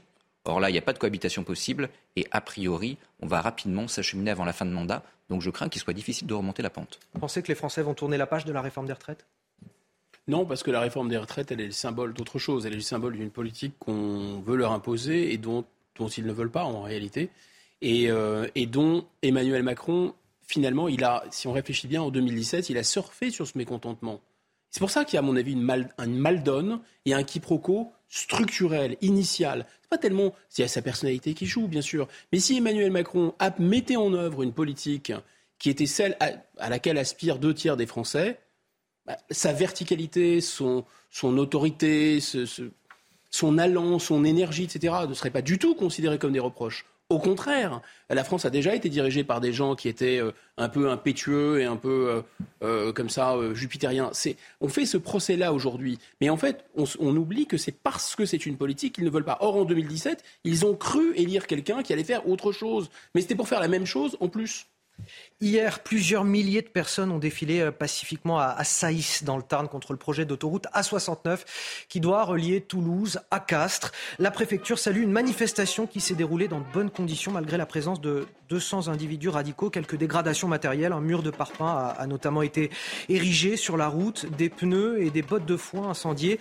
Une manifestation qui était euh, d'ailleurs étroitement surveillée. 800 gendarmes étaient présents, des gendarmes qui ont pu s'appuyer sur l'utilisation de drones. C'est une première depuis euh, les manifestations des Gilets jaunes. Hier, nos journalistes Régine Delfour et Fabrice Elsner ont eu accès en exclusivité aux entraînements puis à l'utilisation de ces drones par les forces de l'ordre. Le récit, Mathilde Couvillier-Flornois. À Saint-Paul-Cap-de-Joux, dans le Tarn, les gendarmes s'exercent à piloter un drone avant la manifestation.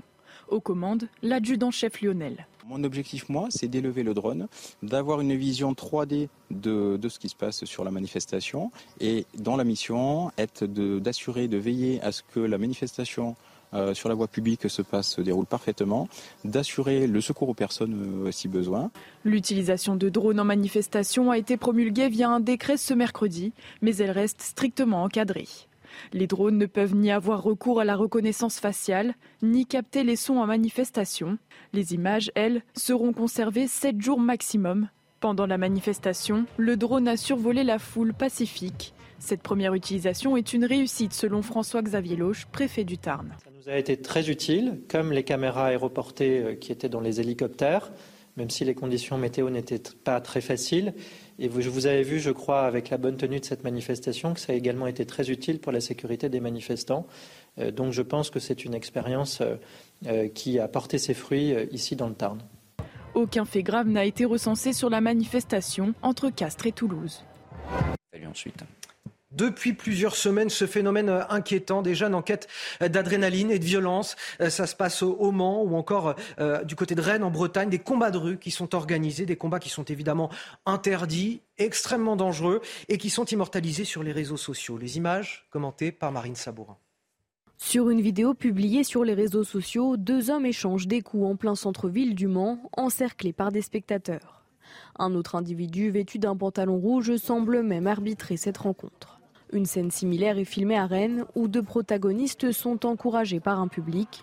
Des combats illégaux qui se multiplient selon Reda Bellage, porte-parole unité SGP en Ile-de-France. Ce n'est pas un phénomène nouveau, je pense que c'est plutôt un, phénomène qui prend de plus en plus d'ampleur.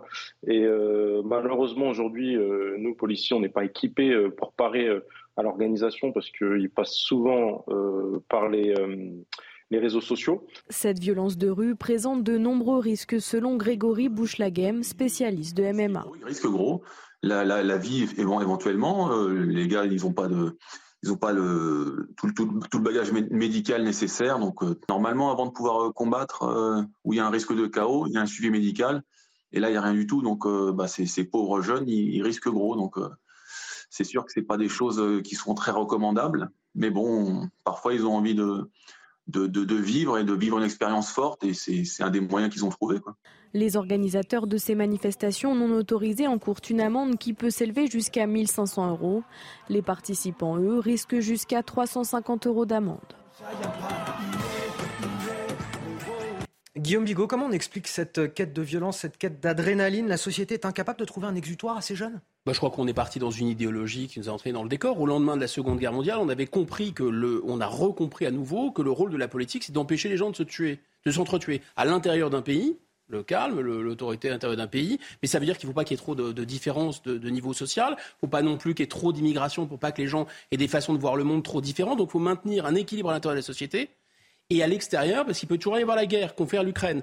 Or, on a fait exploser ça, ça s'appelle le consensus de Washington. Donc, l'économie est au-dessus, le capitalisme tire tout, et puis la politique, ça sert plus à rien. Et ça sert à s'adapter, à réformer, et voilà, c'est ce qu'on nous vend encore. Mais la politique, c'est ça. La politique, c'est empêcher les gens de s'entretuer. Et pour empêcher les gens de s'entretuer, il faut que la politique soit au-dessus.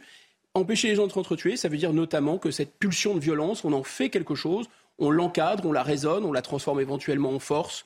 On est capable de contraindre aussi, ce qu'on n'est plus capable de faire euh, dans, dans la répression pénale. On peut aussi faire quelque chose avec cette pulsion de violence et le service militaire, par exemple. Benjamin Morel, on a le sentiment que cette violence est quelque chose d'inhérent à, la jeunesse. On entend ce, spécialiste de MMA dire dans le reportage, le MMA, je rappelle, hein, c'est une sorte de combat libre mais, mais encadré, c'est une vraie pratique, c'est légal désormais.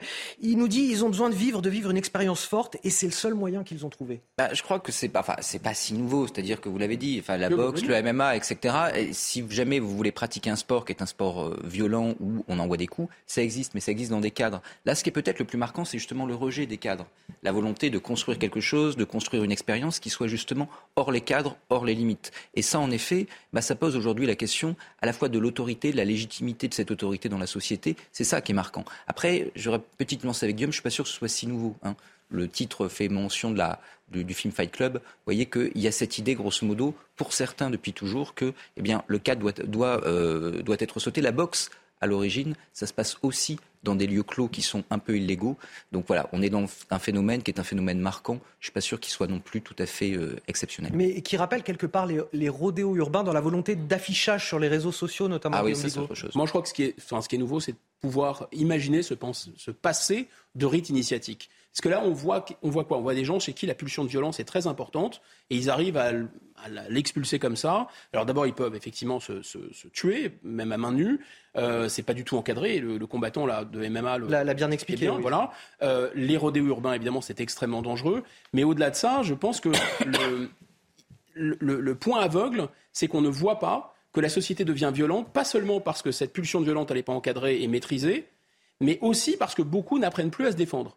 Donc quand vous mettez des renards qui deviennent sauvages, complètement euh, déchaînés, dans un poulailler où les gens ont peur de tout, bah là, là, les conditions sont réunies pour l'ensauvagement. Oui. 9h15 sur CNews, c'est l'heure de retrouver Augustin Donadieu pour le rappel des titres. Gérald Darmanin a annoncé le décès du gendarme très grièvement blessé le 15 mars dernier à la Chapelle dans l'Allier. Le ministre de l'Intérieur a partagé sur Twitter sa profonde tristesse. Ce gendarme de 27 ans et qui, allait être papa avait été brûlé à 90% lors de l'explosion de la maison d'un suspect qu'il venait d'interpeller. Une campagne Stop Violence a été dévoilée par l'hôpital d'Avignon et sera diffusée dans 11 établissements publics du Vaucluse. Depuis le début de l'année, 7 plaintes ont été déposées pour de multiples agressions verbales et surtout physiques, comme des morsures ou des nez cassés. En parallèle de cette initiative, l'hôpital rehausse son niveau de sécurité en donnant notamment l'accès aux policiers nationaux et municipaux au couloir de l'hôpital. Et Lille a perdu deux nouveaux points précieux en concédant un match nul face à Auxerre hier soir 1-1 avec une ouverture du score par le Lillois Jonathan David à la 36e minute. Puis égalisation de l'Auxerrois Mbaye Nyang à la 62e. Lille stagne à la 5e place et Auxerre, 14e, ne se met pas à l'abri de la zone rouge. Fin mars, le ministre de la Santé avait annoncé la réintégration des soignants non vaccinés suspendus depuis 18 mois. Cela faisait suite à l'avis favorable de la Haute Autorité de Santé. On se rappelle, le, gouvernement avait dit qu'il s'y conformerait. Désormais, les choses se précisent puisque François Braun a annoncé que le décret d'application allait être publié dans les prochains jours. Reste à savoir comment cela va se passer concrètement dans les établissements de santé puisque euh, certains professionnels sont toujours vent debout contre cette réintégration. Les explications, Solène Boulan. Près de deux ans après leur suspension, les professionnels de santé non vaccinés vont de nouveau pouvoir exercer en milieu hospitalier. Après la recommandation de la Haute Autorité de Santé de lever l'obligation vaccinale des soignants, le ministre de la Santé François Braun promet qu'un décret allant dans ce sens sera pris rapidement. La loi qui a été prise dans le cadre de l'urgence sanitaire euh, m'engage à suivre l'avis de la Haute Autorité de Santé. C'est ce que j'ai annoncé. Mon objectif, c'est non seulement de les réintégrer, puisque c'est la loi, mais c'est surtout de les réintégrer dans les meilleures conditions, que cela se passe bien. Donc, euh, dans les jours qui viennent, euh, nous allons euh, pouvoir définir et, mettre, publier ce décret. Un retour qui s'annonce délicat dans les couloirs des hôpitaux. Plusieurs syndicats qualifient la décision de la Haute Autorité de Santé de dérive, à l'image du syndicat national des professionnels infirmiers, qui estime que les soignants ont une responsabilité envers leurs patients.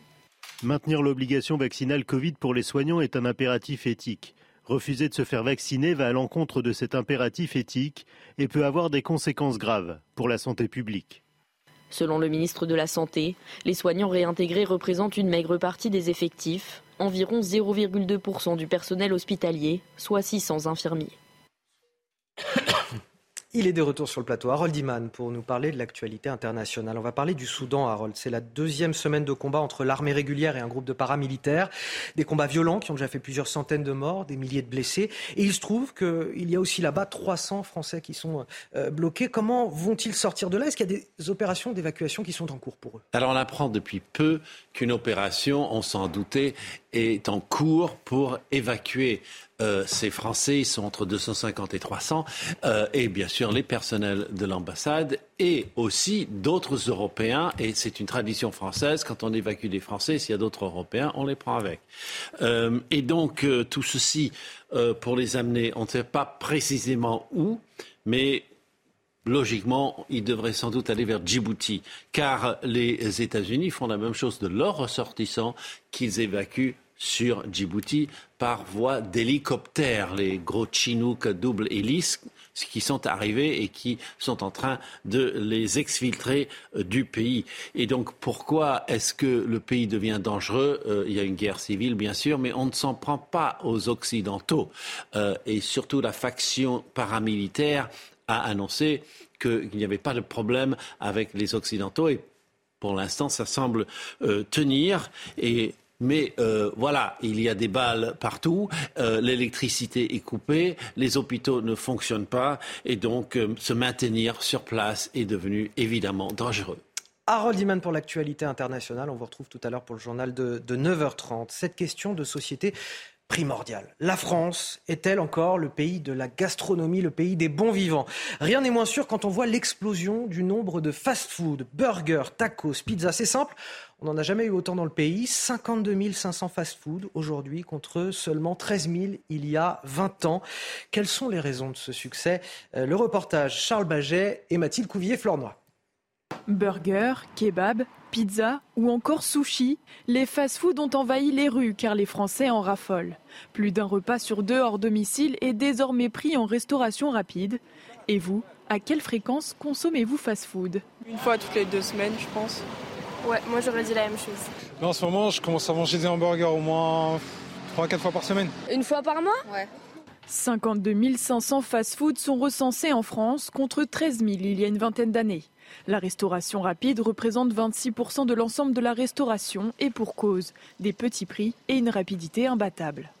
Ah, c'est que c'est rapide, c'est facile et euh, franchement ça prend pas la tête. Hein. C'est rapide, euh, le service, c'est en général pas trop cher, moins cher qu'un restaurant traditionnel. Ce restaurateur a constaté un changement d'habitude alimentaire de la part de ses clients. Il y a eu quand même une tendance aujourd'hui à rester moins à table. Euh, en tout cas le midi, on le constate. on constate que les gens ont tendance à prendre deux entrées. encore une fois, il y a une question de budget. Euh, et il y a une question de, rapidité. En 2022, les fast-foods ont généré pas moins de 23,4 milliards d'euros de chiffre d'affaires. Et la parole est à, l'accusé, le franco-américain Harold Iman. Je plaisante, Harold, je plaisante. Évidemment. Non, plaisanter. Euh, j'ai quand même fait une migration gastronomique euh, depuis les États-Unis. Oui, c'est vrai. Vous, vous n'êtes pas, pas déçu? Ah non, non, non, non. Mais bon, bien sûr, les, les, les choses comme les otakos, je vais vous citer le New York Times, le otako est la plus mauvaise invention purement française en gastronomie de mémoire. Mais alors parfois, il y a des petites révélations parce que le, fast-food à la française, des fois, maintenant on appelle ça le, street food, euh, la, cuisine de, bistrot de, de, de rue, ça s'améliore quand même. On n'a pas que des fast-food bas de gamme en France. Ah, il y a une volonté. je ne vous ai pas convaincu. Là, clairement, j'ai senti qu'il y avait un. il y a une volonté. Euh, il y a une volonté, en effet, de monter en gamme pour certains. Mais le problème, c'est si vous montez en gamme, vous montez également en prix. Donc, vous touchez une autre population. Oui, ça, c'est vrai. Et là, il y a une adaptation, en effet, du marché aux populations plus diverses. Parce qu'en réalité, je crois que c'est l'élément central du reportage. La question également, c'est le temps.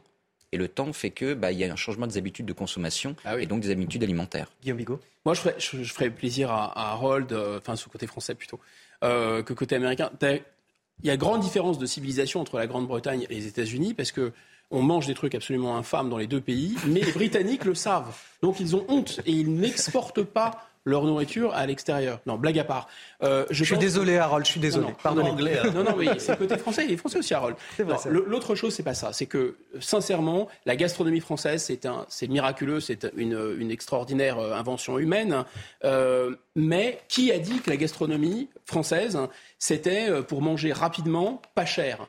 Bah, nulle part, en fait. C'est-à-dire que vous avez la grande gastronomie, vous avez la cuisine bourgeoise qui porte bien son nom, mm. ou vous avez éventuellement les plats le dimanche. Mais c'est suffisamment sophistiqué, ça coûte assez cher, vous pouvez pas faire ça en mangeant en 10 minutes. Ça interroge notre rapport au temps, Et pour le coup, les Américains, euh, mais aussi euh, les Allemands avec le hot dog, les, les, Italiens avec la pizza, etc., ils sont plus forts que nous. Même les Mexicains avec le tacos, ils sont plus forts que nous pour faire des trucs pas chers et rapides à manger sur le pouce. Mais on a les crêpes, on a les crêpes. Vive, la, vive la gastronomie française. Merci messieurs, on va marquer une courte pause, on revient dans un instant.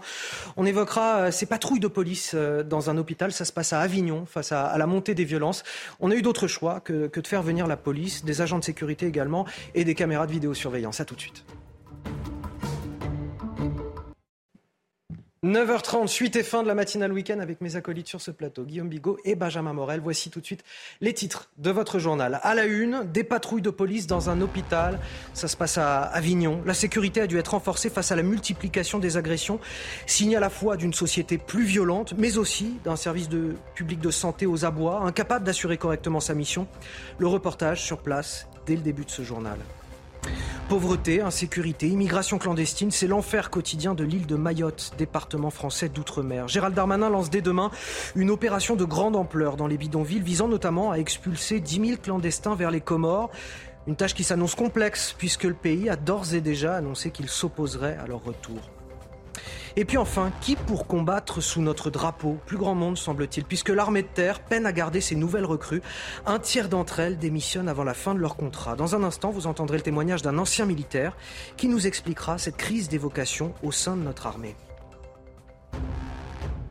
des insultes, des morsures, des coups de poing. Ces violences sont devenues le quotidien du centre hospitalier euh, d'Avignon. Face à la multiplication des agressions, les personnels soignants n'en peuvent plus. Une campagne d'affichage a été lancée, stop aux violences, et puis surtout les moyens renforcés pour assurer leur sécurité à tel point euh, que désormais il y a même des rondes de police plusieurs fois par jour. Le reportage est signé Stéphanie Rouquier. Au centre hospitalier d'Avignon, depuis plusieurs mois, l'anxiété ne quitte pas les personnels des urgences. Les insultes et les agressions sont devenues fréquentes. En trois mois, sept plaintes pour faits graves ont été déposées. L'exemple d'un patient qui a détruit euh, une vitre du bureau des entrées, qui est passé à travers cette vitre, qui s'est débattu, il a mordu euh, violemment un policier. Il nous faut faire en sorte d'apaiser euh, les choses et que l'hôpital redevienne un sanctuaire. L'hôpital a donc mis en place un plan pour lutter contre ces incivilités. Des caméras de surveillance supplémentaires ont été installées. Des agents de sécurité sont postés 24 heures sur 24. Des policiers patrouillent également quotidiennement dans l'établissement. Mais pour les syndicats, ce programme doit aussi s'accompagner d'une hausse des effectifs. La mise en œuvre de la sécurité pour les personnes est indispensable. Qu'il y ait des caméras, c'était normal, c'est logique. Sauf que derrière, qu'est-ce qu'on en fait? La première des causes de l'agression, c'est pas l'attitude des personnels, c'est pas une population qui change et qui devient de plus en plus agressive. C'est le fait tout simplement qu'on n'a plus les moyens de pouvoir soigner correctement. L'an dernier, 73 agressions physiques ou verbales ont été comptabilisées dans l'établissement alors 110 caméras de vidéosurveillance dans cet hôpital, des agents de sécurité 24 heures sur 24, des patrouilles de police. On va littéralement bunkériser euh, nos hôpitaux. Ça coûte cher aussi euh, de bunkériser les hôpitaux. Peut-être qu'il faudrait aussi plus de moyens euh, humains, de personnel de santé dans ces hôpitaux aussi. C'est ce que j'allais vous dire. Le syndicaliste de la CGT, à mon avis, pas tout à fait tort là-dessus. Hein. On parlait ça, ça, justifie pas les violences. Non, ça justifie absolument pas. On est bien d'accord. Mais souvenez-vous, il y, a, il y avait, on, discutait d'un patient qui était mort il y a deux jours. cette semaine à Grenoble. Dans les urgences. Quand vous êtes dans une situation, exactement. Quand vous êtes dans une situation de tension, quand vous êtes dans une tension où vous pensez qu'en effet vous pouvez y passer et que vous êtes dans un couloir d'urgence et que rien ne se passe, il y a un moment où la cocotte minute explose, évidemment. Donc après, vous avez évidemment des populations, vous avez un phénomène social. Tout ça, oui, ça existe, il ne faut pas le nier. Mais vous avez également des services publics qui sont sans dessous dessous et des gens qui, lorsqu'ils y rentrent, eh sont dans une situation de nerfs absolument folle, avec des personnels qui le sont tout autant. Donc évidemment, à force de mettre le couvercle sur la cocotte minute, bah, parfois elle explose. Guillaume Bigot, est-ce que c'est aussi le symptôme d'une société qui est globalement plus violente?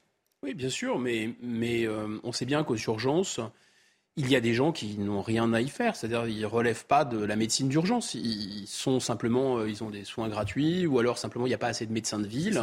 Donc, ça reporte tous les gens aux urgences.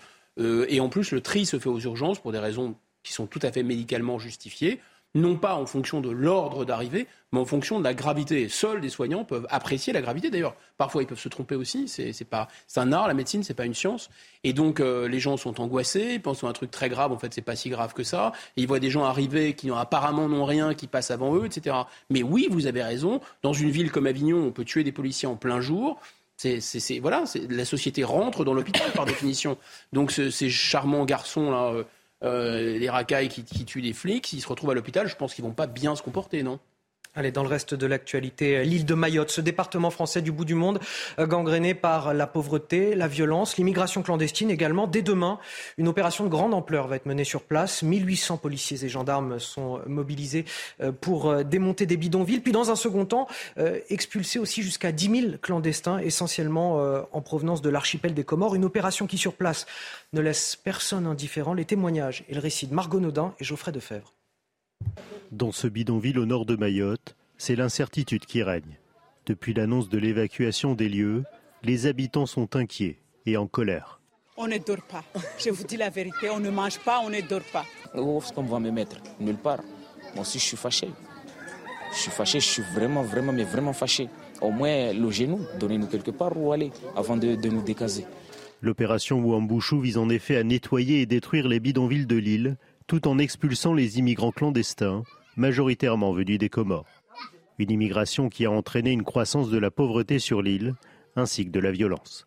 Ismila habite près du bidonville, elle raconte. On est obligé de s'enfermer sans arrêt. On ne peut pas se promener avec des objets en valeur, par exemple des jolies montres ou des trucs en, or, on ne peut pas. Et le problème, qu'ils acceptent juste qu'on démolit tout, qu'on fasse des vraies maisons, des vrais bâtiments, qu'ils aient des endroits dignes pour vivre. Parce que c'est, pour moi, ce n'est pas un endroit pour faire élever des enfants comme ça. Plus de 2000 agents des forces de l'ordre et de l'administration sont mobilisés pour mener à bien cette opération qui devrait démarrer en début de semaine prochaine. Sur l'île, un habitant sur deux serait en situation irrégulière sur 300 000 habitants.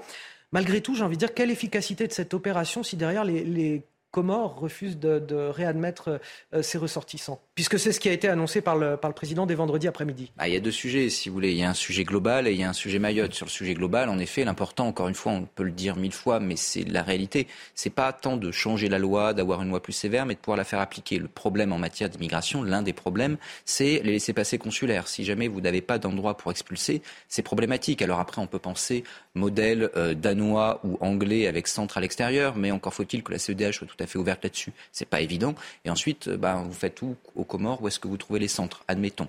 De l'autre côté, eh ben, euh, vous avez un problème Mayotte. sous Nicolas Sarkozy, on a fait une sottise monumentale en départementalisant Mayotte. Ce qui fait qu'aujourd'hui, on est tenu à des impératifs, parce que c'est un département, théoriquement, comme l'est la Creuse ou comme l'est le Puy-de-Dôme. C'est vrai, ça aggrave le problème. Exactement, c'est-à-dire que du coup, on est en train de créer des usines à gaz, des exceptions au droit pour Mayotte qui d'ailleurs sont problématiques et qui demain on, peut se demander où est-ce qu'elles s'arrêteront pour tenter de juguler un phénomène avec un territoire qu'on n'aurait jamais dû départementaliser. Donc on n'a pas les outils juridiques et les outils juridiques qu'on va créer sont dysfonctionnels. Le problème évidemment c'est qu'une fois que vous avez départementalisé Mayotte, qui par ailleurs reste très attaché à la République, il y a eu un référendum et il y, avait une vraie volonté de cette départementalisation, bah, comment est-ce que vous rétropédalez et comment est-ce que vous réglez le problème? Ben, c'est compliqué parce qu'aujourd'hui, vous avez certes des Comoriens, mais vous avez des filières interafricaines pour justement débarquer à Mayotte parce que c'est à proximité des côtes et donc forcément, c'est facile. Et, du coup, elle a du sens cette opération, Guillaume Bigot? Oui, ça, montre, enfin Mayotte montre deux choses. Montre que euh, on ne peut pas régler le problème de l'immigration, on va dire à périmètre juridique, administratif, euh, euh, en laissant faire les associations et avec du, des bénis oui oui et des, de la bonne conscience, ça fonctionne pas. Et Mayotte le montre de manière gravissime, parce que ce n'est pas la même échelle qu'en métropole, mais les mêmes causes produisent les mêmes effets tout de même en métropole. Donc, euh, et ça montre ça, mais ça montre aussi que l'État, lorsque la situation est très très grave, eh bien, n'attend plus d'ailleurs d'un État étranger des laissés-passer consulaires et n'attend même pas euh, la, bonne, la bonne volonté de, l'État voisin, c'est-à-dire euh, l'archipel des Comores, pour débarquer manu militari, parce que c'est ce qui va se passer. Ça s'est déjà passé. En fait, euh, donc évidemment, quand la réalité s'impose au droit, c'est le droit qui plie, hein, c'est pas la réalité qui plie. Euh, Guillaume Bigot, est-ce que euh, Mayotte, c'est pas finalement l'illustration exacerbée d'un phénomène qui touche aussi la métropole, je dirais plus largement l'Europe?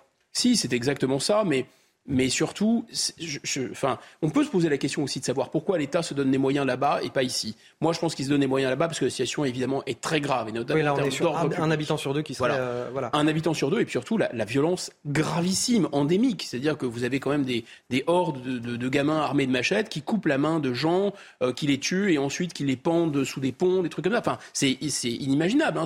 on est dans, dans, des trucs très, très, très graves qu'on n'a pas encore en métropole. Deuxième chose, euh, je pense que si à Mayotte, enfin, on peut poser le problème de l'immigration, j'allais dire dénoué, délié de cette folie qui le contamine depuis longtemps, qui est, le chantage au racisme. Ça n'a aucun rapport de, lutter contre l'immigration euh, et, la question du racisme. C'est pas parce qu'ils ont une couleur de peau différente, parce qu'ils ont une nationalité différente. Juridiquement, ce ne sont pas les mêmes, ils n'appartiennent pas au peuple français. Les gens de Mayotte Vous parlez de, sont Comores, français.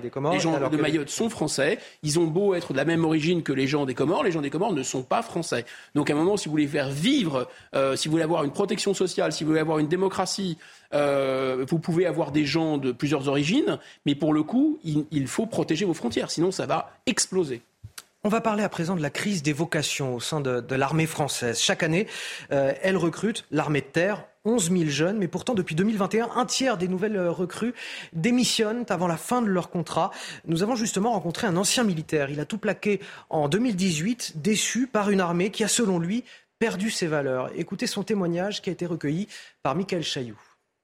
Il souhaite rester anonyme car il a conservé beaucoup de contacts dans le milieu. Raphaël, c'est un prénom d'emprunt, voulait faire toute sa carrière dans l'armée de terre. Après cinq années dans un régiment de l'Est de la France, il est venu s'installer ici en Centre-Bretagne. En cinq ans, il n'a fait qu'une opération à l'étranger, en Afrique, et a assuré une mission sentinelle pendant un an, ce qui l'a complètement démotivé. La mission est devenue très monotone. On ne fait plus attention à rien, on patrouille, on marche, on n'observe plus trop. Et c'est cette routine-là qui est un réel danger, et pour nous, et pour les gens qui sont sur le territoire, et pour les concitoyens français. Payé 1384 euros net par mois en fin de carrière, il estime que cette armée de professionnels qui a du mal à recruter perd son âme et ses valeurs. On gère ça comme une grosse société, comme une grosse entreprise. Ça peut devenir très dangereux d'avoir des gens qui viennent juste pour un travail et toucher un salaire et non pas pour sauver le pays si jamais on rentre en guerre. Raphaël affirme que de nombreux anciens militaires dressent le même constat. Toujours prêt à se mobiliser pour son pays, il s'est reconverti dans la sécurité privée pour des personnalités. Alors on a un homme qui a préféré finalement se reconvertir dans la sécurité privée, qui évoque la question de sa rémunération. C'est vrai que 1300 euros, c'est pas pas beaucoup. Euh, ça me rappelle quelque part aussi ces, profs de maths qu'on n'arrive plus à recruter parce que si on est doué en maths, en fait, on a plutôt intérêt à faire une école d'ingénieur et être ingénieur derrière pour bien gagner sa vie. Oui, bien sûr. C'est à la fois un problème économique de tension sur le marché de l'emploi parce qu'il y a des postes mieux rémunérés, donc ça fait concurrence évidemment. Le service public ne peut plus mettre en avant uniquement euh, la garantie d'emploi et la garantie d'embauche qui était vraie dans les années 90 ou début des années 2000, où il y avait un taux de chômage des jeunes notamment qui était très très élevé. Euh, ils ont perdu cet avantage-là. la deuxième chose, c'est que les valeurs de la société. C'est ça, c'est qu'avant il y avait le sens encore de ce qu'on faisait. Les valeurs, le sens. Ça existe, ça existe encore, disons. Mais, euh, mais quand vous avez euh, quand vous avez des postes qui ne correspondent pas du tout à l'idéal l'idéal du soignant ou l'idéal du combattant dans ces métiers de vocation, mais que vous êtes confronté à une difficulté, enfin à des, à des, des, des, activités de, quotidiennes dans votre métier vous avez choisi en fait de sacrifier une moindre rémunération pour un métier de vocation, et sur le plan de la vocation, vous y retrouvez plus parce que vous avez de la bureaucratie, parce que vos chefs euh, ne sont plus nécessairement, euh, voilà, on peut nécessairement le même patriotisme, et parce que finalement vous-même vous acceptez plus les mêmes contraintes qu'avant aussi, il faut le dire. Euh, Benjamin Morel, on retrouve là le, même problème que, celui de l'attractivité du service public Bien sûr, parce que le service public, c'est d'abord une affaire de vocation, et c'est un fonctionnaire qui vous en parle quand même à l'origine. Donc il y a malgré tout cette idée que vous servez la nation. Seulement si on vous dit que le service public, en réalité, c'est plus vraiment ça, si par ailleurs on vous rajoute une tâche administrative totalement folle. Et en effet, si jamais vous considérez, surtout pour un militaire, que bah, la nation, c'est un truc dépassé, c'est un truc vieillot, surtout n'en parlons pas trop, mettons les drapeaux dans la poche, bah, évidemment, ça n'aide pas. Et ensuite, je suis désolé, mais la rémunération compte également avec un gel, pour parler des services publics de manière générale, un gel pendant 10 ans du point d'indice, donc un pouvoir d'achat des fonctionnaires qui s'effondre d'année en année, avec des scénarios sur les retraites qui partent du principe qu'il y aura moins 10% de rémunération pour les fonctionnaires quand ils sont présentés par le gouvernement corps, et eh ben forcément, vous ne pouvez pas faire de miracle. Donc si jamais vous n'avez pas la prise de conscience que dans les grands services publics de l'État, les économies de bout de chandelle et le maltraitement des fonctionnaires, eh ben, ça crée du désengagement, ça crée une crise des vocations et ça crée du dysfonctionnement, eh ben, il ne faut pas se plaindre ensuite d'avoir des services publics qui dysfonctionnent et finalement même plus de militaires. Euh, en quelques mots, euh, Guillaume Bigot, est-ce qu'il n'y a pas aussi un, problème de, de nos jeunes qui ne supportent plus la contrainte aujourd'hui? De toute façon, la vie militaire, c'est un choc. Euh, et, donc euh, tout le monde n'est pas vraiment fait pour ça, et, etc. Donc euh, avant d'avoir expérimenté, il y a forcément un, minimum de casse, hein. et ça a toujours existé. Simplement là, c'est oui, oui, vous avez raison, c'est un phénomène d'éducation et c'est un phénomène de générationnel. les valeurs qui sont exaltées, toutes choses égales par ailleurs, dans la société et dans l'éducation, font que la moindre contrainte est très très mal vécue et que l'idée d'un intérêt général ou de quelque chose qui nous dépasse bah, c'est quelque chose qui est de plus en plus, euh, disons, mis en doute, brocardé. Il faut se réaliser soi-même. Tout est fait. Enfin, l'individu est au centre de tout. Donc, c'est assez incompatible avec l'éthique militaire. Allez, il est 9h45 sur CNews. 9h45, c'est l'heure du rappel de l'actualité. Et c'est avec vous, Augustin Donadieu.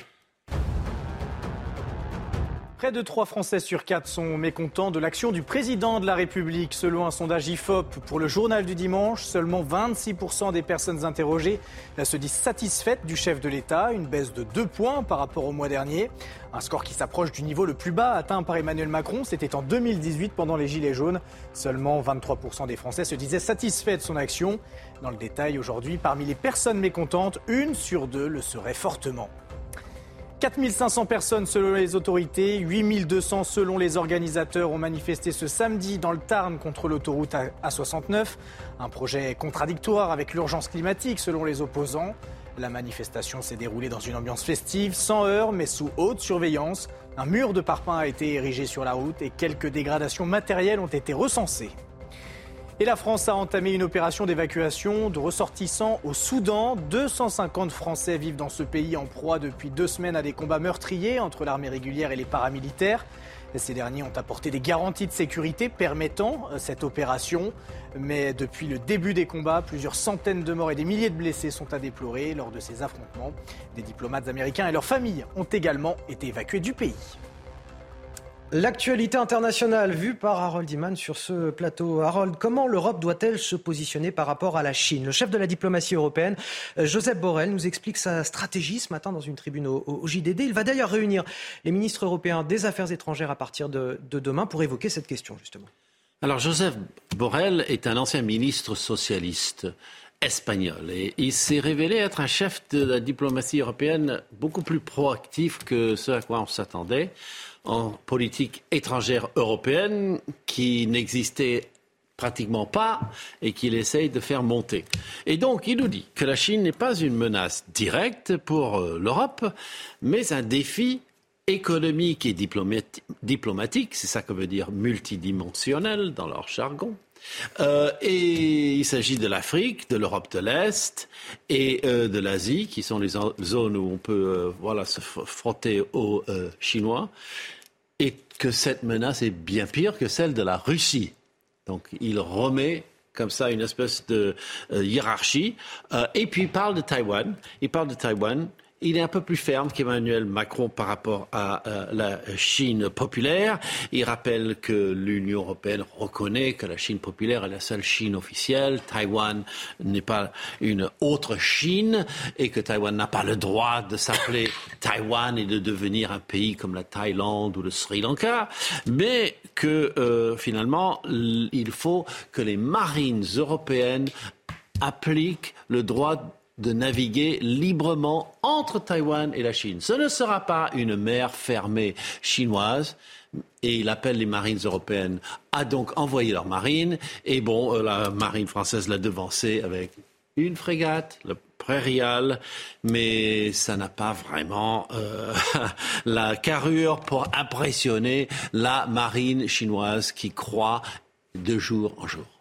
Merci pour le décryptage à Harold Iman. Ce matin, on vous propose également un retour à, Florange. Vous vous souvenez peut-être de cette ville sidérurgique en Moselle, euh, devenue le, symbole de la désindustrialisation du pays. Dix ans après la fermeture des hauts fourneaux, que devient le site et ses salariés?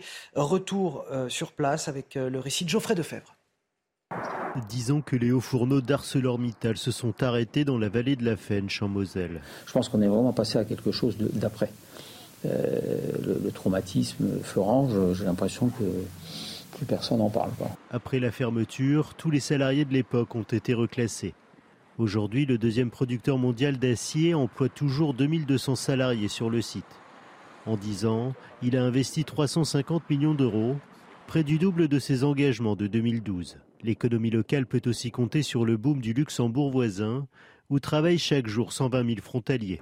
Laissé en friche, la démolition du site est à l'ordre du jour, une opportunité pour l'agglomération. Il ne faut pas qu'on passe à côté de la bonne affaire, euh, puisque ces friches aujourd'hui deviennent une bonne affaire, alors qu'hier c'était plutôt une contrainte. Comme on n'a pas le droit d'utiliser des terrains agricoles ou de nouveaux terrains, euh, ces terrains-là deviennent fort intéressants. Une question reste en suspens.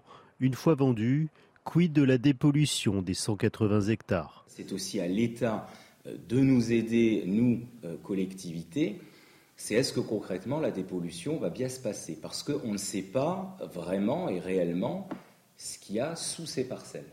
Certains habitants souhaitent maintenir l'architecture industrielle, d'autres ont déjà commencé une dépollution plus douce grâce à des végétaux qui absorbent lentement les millions de mètres cubes de métaux présents dans le sol. Guillaume Bigot, est-ce qu'on se remet peu à peu de ce déclin industriel français? Non, on s'en remet pas. L'industrie, c'est 10% à peu près de notre, notre PIB. C'était 20% de notre PIB. Euh, ça a un déclin qui est massif, massif. Vous vous rendez compte, 1980, c'est 2 millions d'emplois. Euh, là, aujourd'hui, euh, on nous parle l'année, record pour la création d'emplois industriels, c'est 2021. 2021, c'est 30 000 emplois par an. Mais faites le calcul, il faudrait plus d'un siècle hein, pour remonter la pente. Non, si vous regardez dans le détail d'ailleurs, les projets industriels dont on nous parle, c'est des projets industriels avec parfois des sites où il y a plus de 10 personnes qui travaillent. J'ai regardé dans le détail. Alors vous avez quelques grosses usines, mais surtout dans l'industrie d'ailleurs verte, qui va être et qui commence à être très fortement concurrencée par les aides américaines. Le président Macron en avait parlé pendant son voyage aux États-Unis. Et donc ça, ça, ça va faire très mal. Il y a déjà des délocalisations en route. Bon, et ensuite, euh, bah, vous avez des trucs qui sont euh, du recyclage, de reconditionner des produits, du ferraillage, repriser des chaussettes. Enfin, c'est pas un plan de réindustrialisation. Où, où est l'intelligence artificielle? Euh, Où sont les grandes technologies de rupture de l'avenir? On les cherche. Benjamin Morel, votre regard sur l'industrie française dix ans après Florange? Bah, Si vous voulez, c'est un désastre. Alors, il y a en effet une, une, industrie qui commence un petit peu à relever le nez, mais je rejoins tout à fait Guillaume, d'où on vient. Il ne faut pas oublier que les emplois industriels, c'est ceux qui ont la plus forte valeur ajoutée. Et donc la crise du pouvoir d'achat dont on ne cesse de parler et qui est profonde, elle vient en grande partie de la désindustrialisation. Si vous n'avez pas de valeur ajoutée, eh ben, vous ne pouvez pas ensuite reproduire, pro, euh, redistribuer les produits de cette valeur ajoutée. Et c'est toute la chaîne ensuite des services, des commerces qui en est impactée. Donc là, il y a une vraie, vraie responsabilité du personnel politique dans son ensemble, droite et gauche, du début des années 2000, qui à l'époque nous ont dit, bah, écoutez, une économie de services, c'est moderne, l'industrie, c'est vieux, c'est dépassé, rentrons dans l'ère nouvelle de l'an 2000 et qui ont sacrifié avec des politiques économiques absurdes notre industrie. 9h52 sur CNews, on finit avec les sports. Votre programme avec Groupe Verlaine, installation photovoltaïque pour réduire vos factures d'électricité. Groupe Verlaine, connectons nos énergies. Eh ben vous savez quoi, Guillaume Bigot? Vous avez euh, un moment de, de, rap pour nous évoquer euh, l'industrie. Je sais que vous vouliez parler, puisque euh, on a un petit problème avec. Oui, il y, y, y, y, a une entreprise qui a été lauréate hein, euh, du, du, prix France Relance hein, aux Ulysses et qui vient de délocaliser. Voyez Donc euh, toute l'ambiguïté est là. Il y a trois leviers. Il y a de l'argent public, ça on en a mis un peu, c'est vrai, et pour une fois c'était bien. Deux, il faut des protections douanières, l'Europe nous l'interdit. Et trois, il faut jouer sur la variabilité de votre monnaie aussi pour favoriser vos produits nationaux versus les produits étrangers. C'est interdit par l'Europe. Donc vous ne pouvez pas vous battre avec, vous pouvez pas boxer avec les mains attachées dans le dos. C'est impossible. Merci à vous, Guillaume Bigot, Merci à vous. politologue. Merci à vous, Benjamin Morel. Et bien sûr, Harold Iman sur ce plateau. Euh, on a passé une excellente matinale. C'est allé très vite euh, ce matin. On va pouvoir profiter de notre dimanche. On vous souhaite à tous une excellente journée sur CNews. Vous restez avec nous puisqu'à 10h, vous retrouvez Sonia Mabrouk pour le grand rendez-vous CNews Europe 1 Les Échos. Les invités du jour, Agnès Verdier-Molinier, directrice de la fondation IFRAP, et Franz-Olivier Gisbert, éditeur. Édi je vais y arriver, c'est la fin de l'émission, décidément. Éditorialiste au point et écrivain. Vous restez avec nous sur CNews. Je vous souhaite à tous une excellente euh, semaine. Demain, vous retrouvez Romain Desarbes pour la matinale. Votre programme avec les déménageurs bretons, des déménagements d'exception. On dit chapeau les bretons. Information sur déménageurs-bretons.fr. La météo avec Groupe Verlaine. Solution de centrale photovoltaïque avec option de stockage pour profiter de la lumière, même en cas de coupure.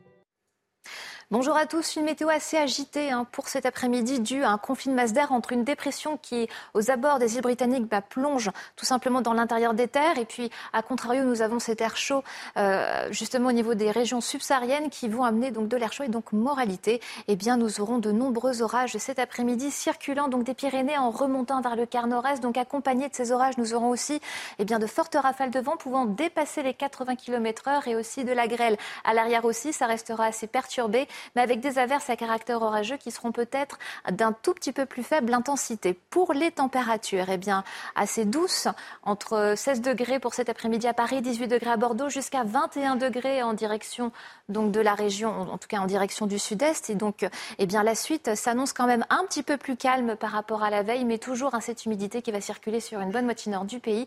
Seule la région méditerranée sera épargnée avec davantage de soleil, mais du vent. C'était votre programme avec les déménageurs bretons, des déménagements d'exception. On dit chapeau les bretons. Information sur déménageurs-bretons.fr. Vous avez regardé la météo avec Groupe Verlaine. Isolation thermique par l'extérieur avec aide de l'État. Groupe Verlaine, le climat de confiance. Et bonjour à tous. À la une de l'actualité, la France a entamé une opération d'évacuation de ses ressortissants au Soudan. 250 Français vivent dans ce pays en proie depuis plus de deux semaines à des combats meurtriers entre l'armée régulière et les paramilitaires. Ces derniers ont apporté des garanties de sécurité permettant cette opération. Mais depuis le début des combats, plusieurs centaines de morts et des milliers de blessés sont à déplorer. Des diplomates américains et leurs familles ont également été évacués du pays. Gérald Darmanin a annoncé le décès du gendarme très grièvement blessé le 15 mars dernier à La Chapelle, dans l'Allier. Le ministre de l'Intérieur a partagé sur Twitter sa profonde tristesse.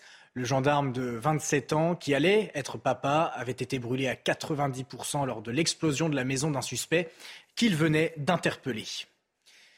4500 personnes selon les autorités et 8200 selon les organisateurs ont manifesté ce samedi dans le Tarn contre l'autoroute A69, un projet contradictoire avec l'urgence climatique selon les opposants. Les manifestations se sont euh, déroulées dans une ambiance festive, sans heurts mais sous haute surveillance. Un mur de parpaing a été érigé sur la route. Quelques dégradations matérielles ont été recensées. Et voilà pour l'essentiel de l'actualité. Restez bien avec nous sur euh, CNews. Dans un instant, le grand rendez-vous. Sonia Mabrouk reçoit l'écrivain et essayiste France Olivier Gisberg. Bon dimanche à tous et à bientôt.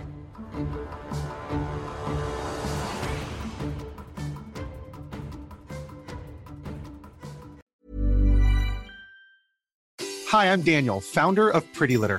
Cats and cat owners deserve better than any old-fashioned litter. That's why I teamed up with scientists and veterinarians to create Pretty Litter. Its innovative crystal formula has superior odor control and weighs up to 80% less than clay litter. Pretty Litter even monitors health by changing colors to help detect early signs of potential illness. It's the world's smartest kitty litter.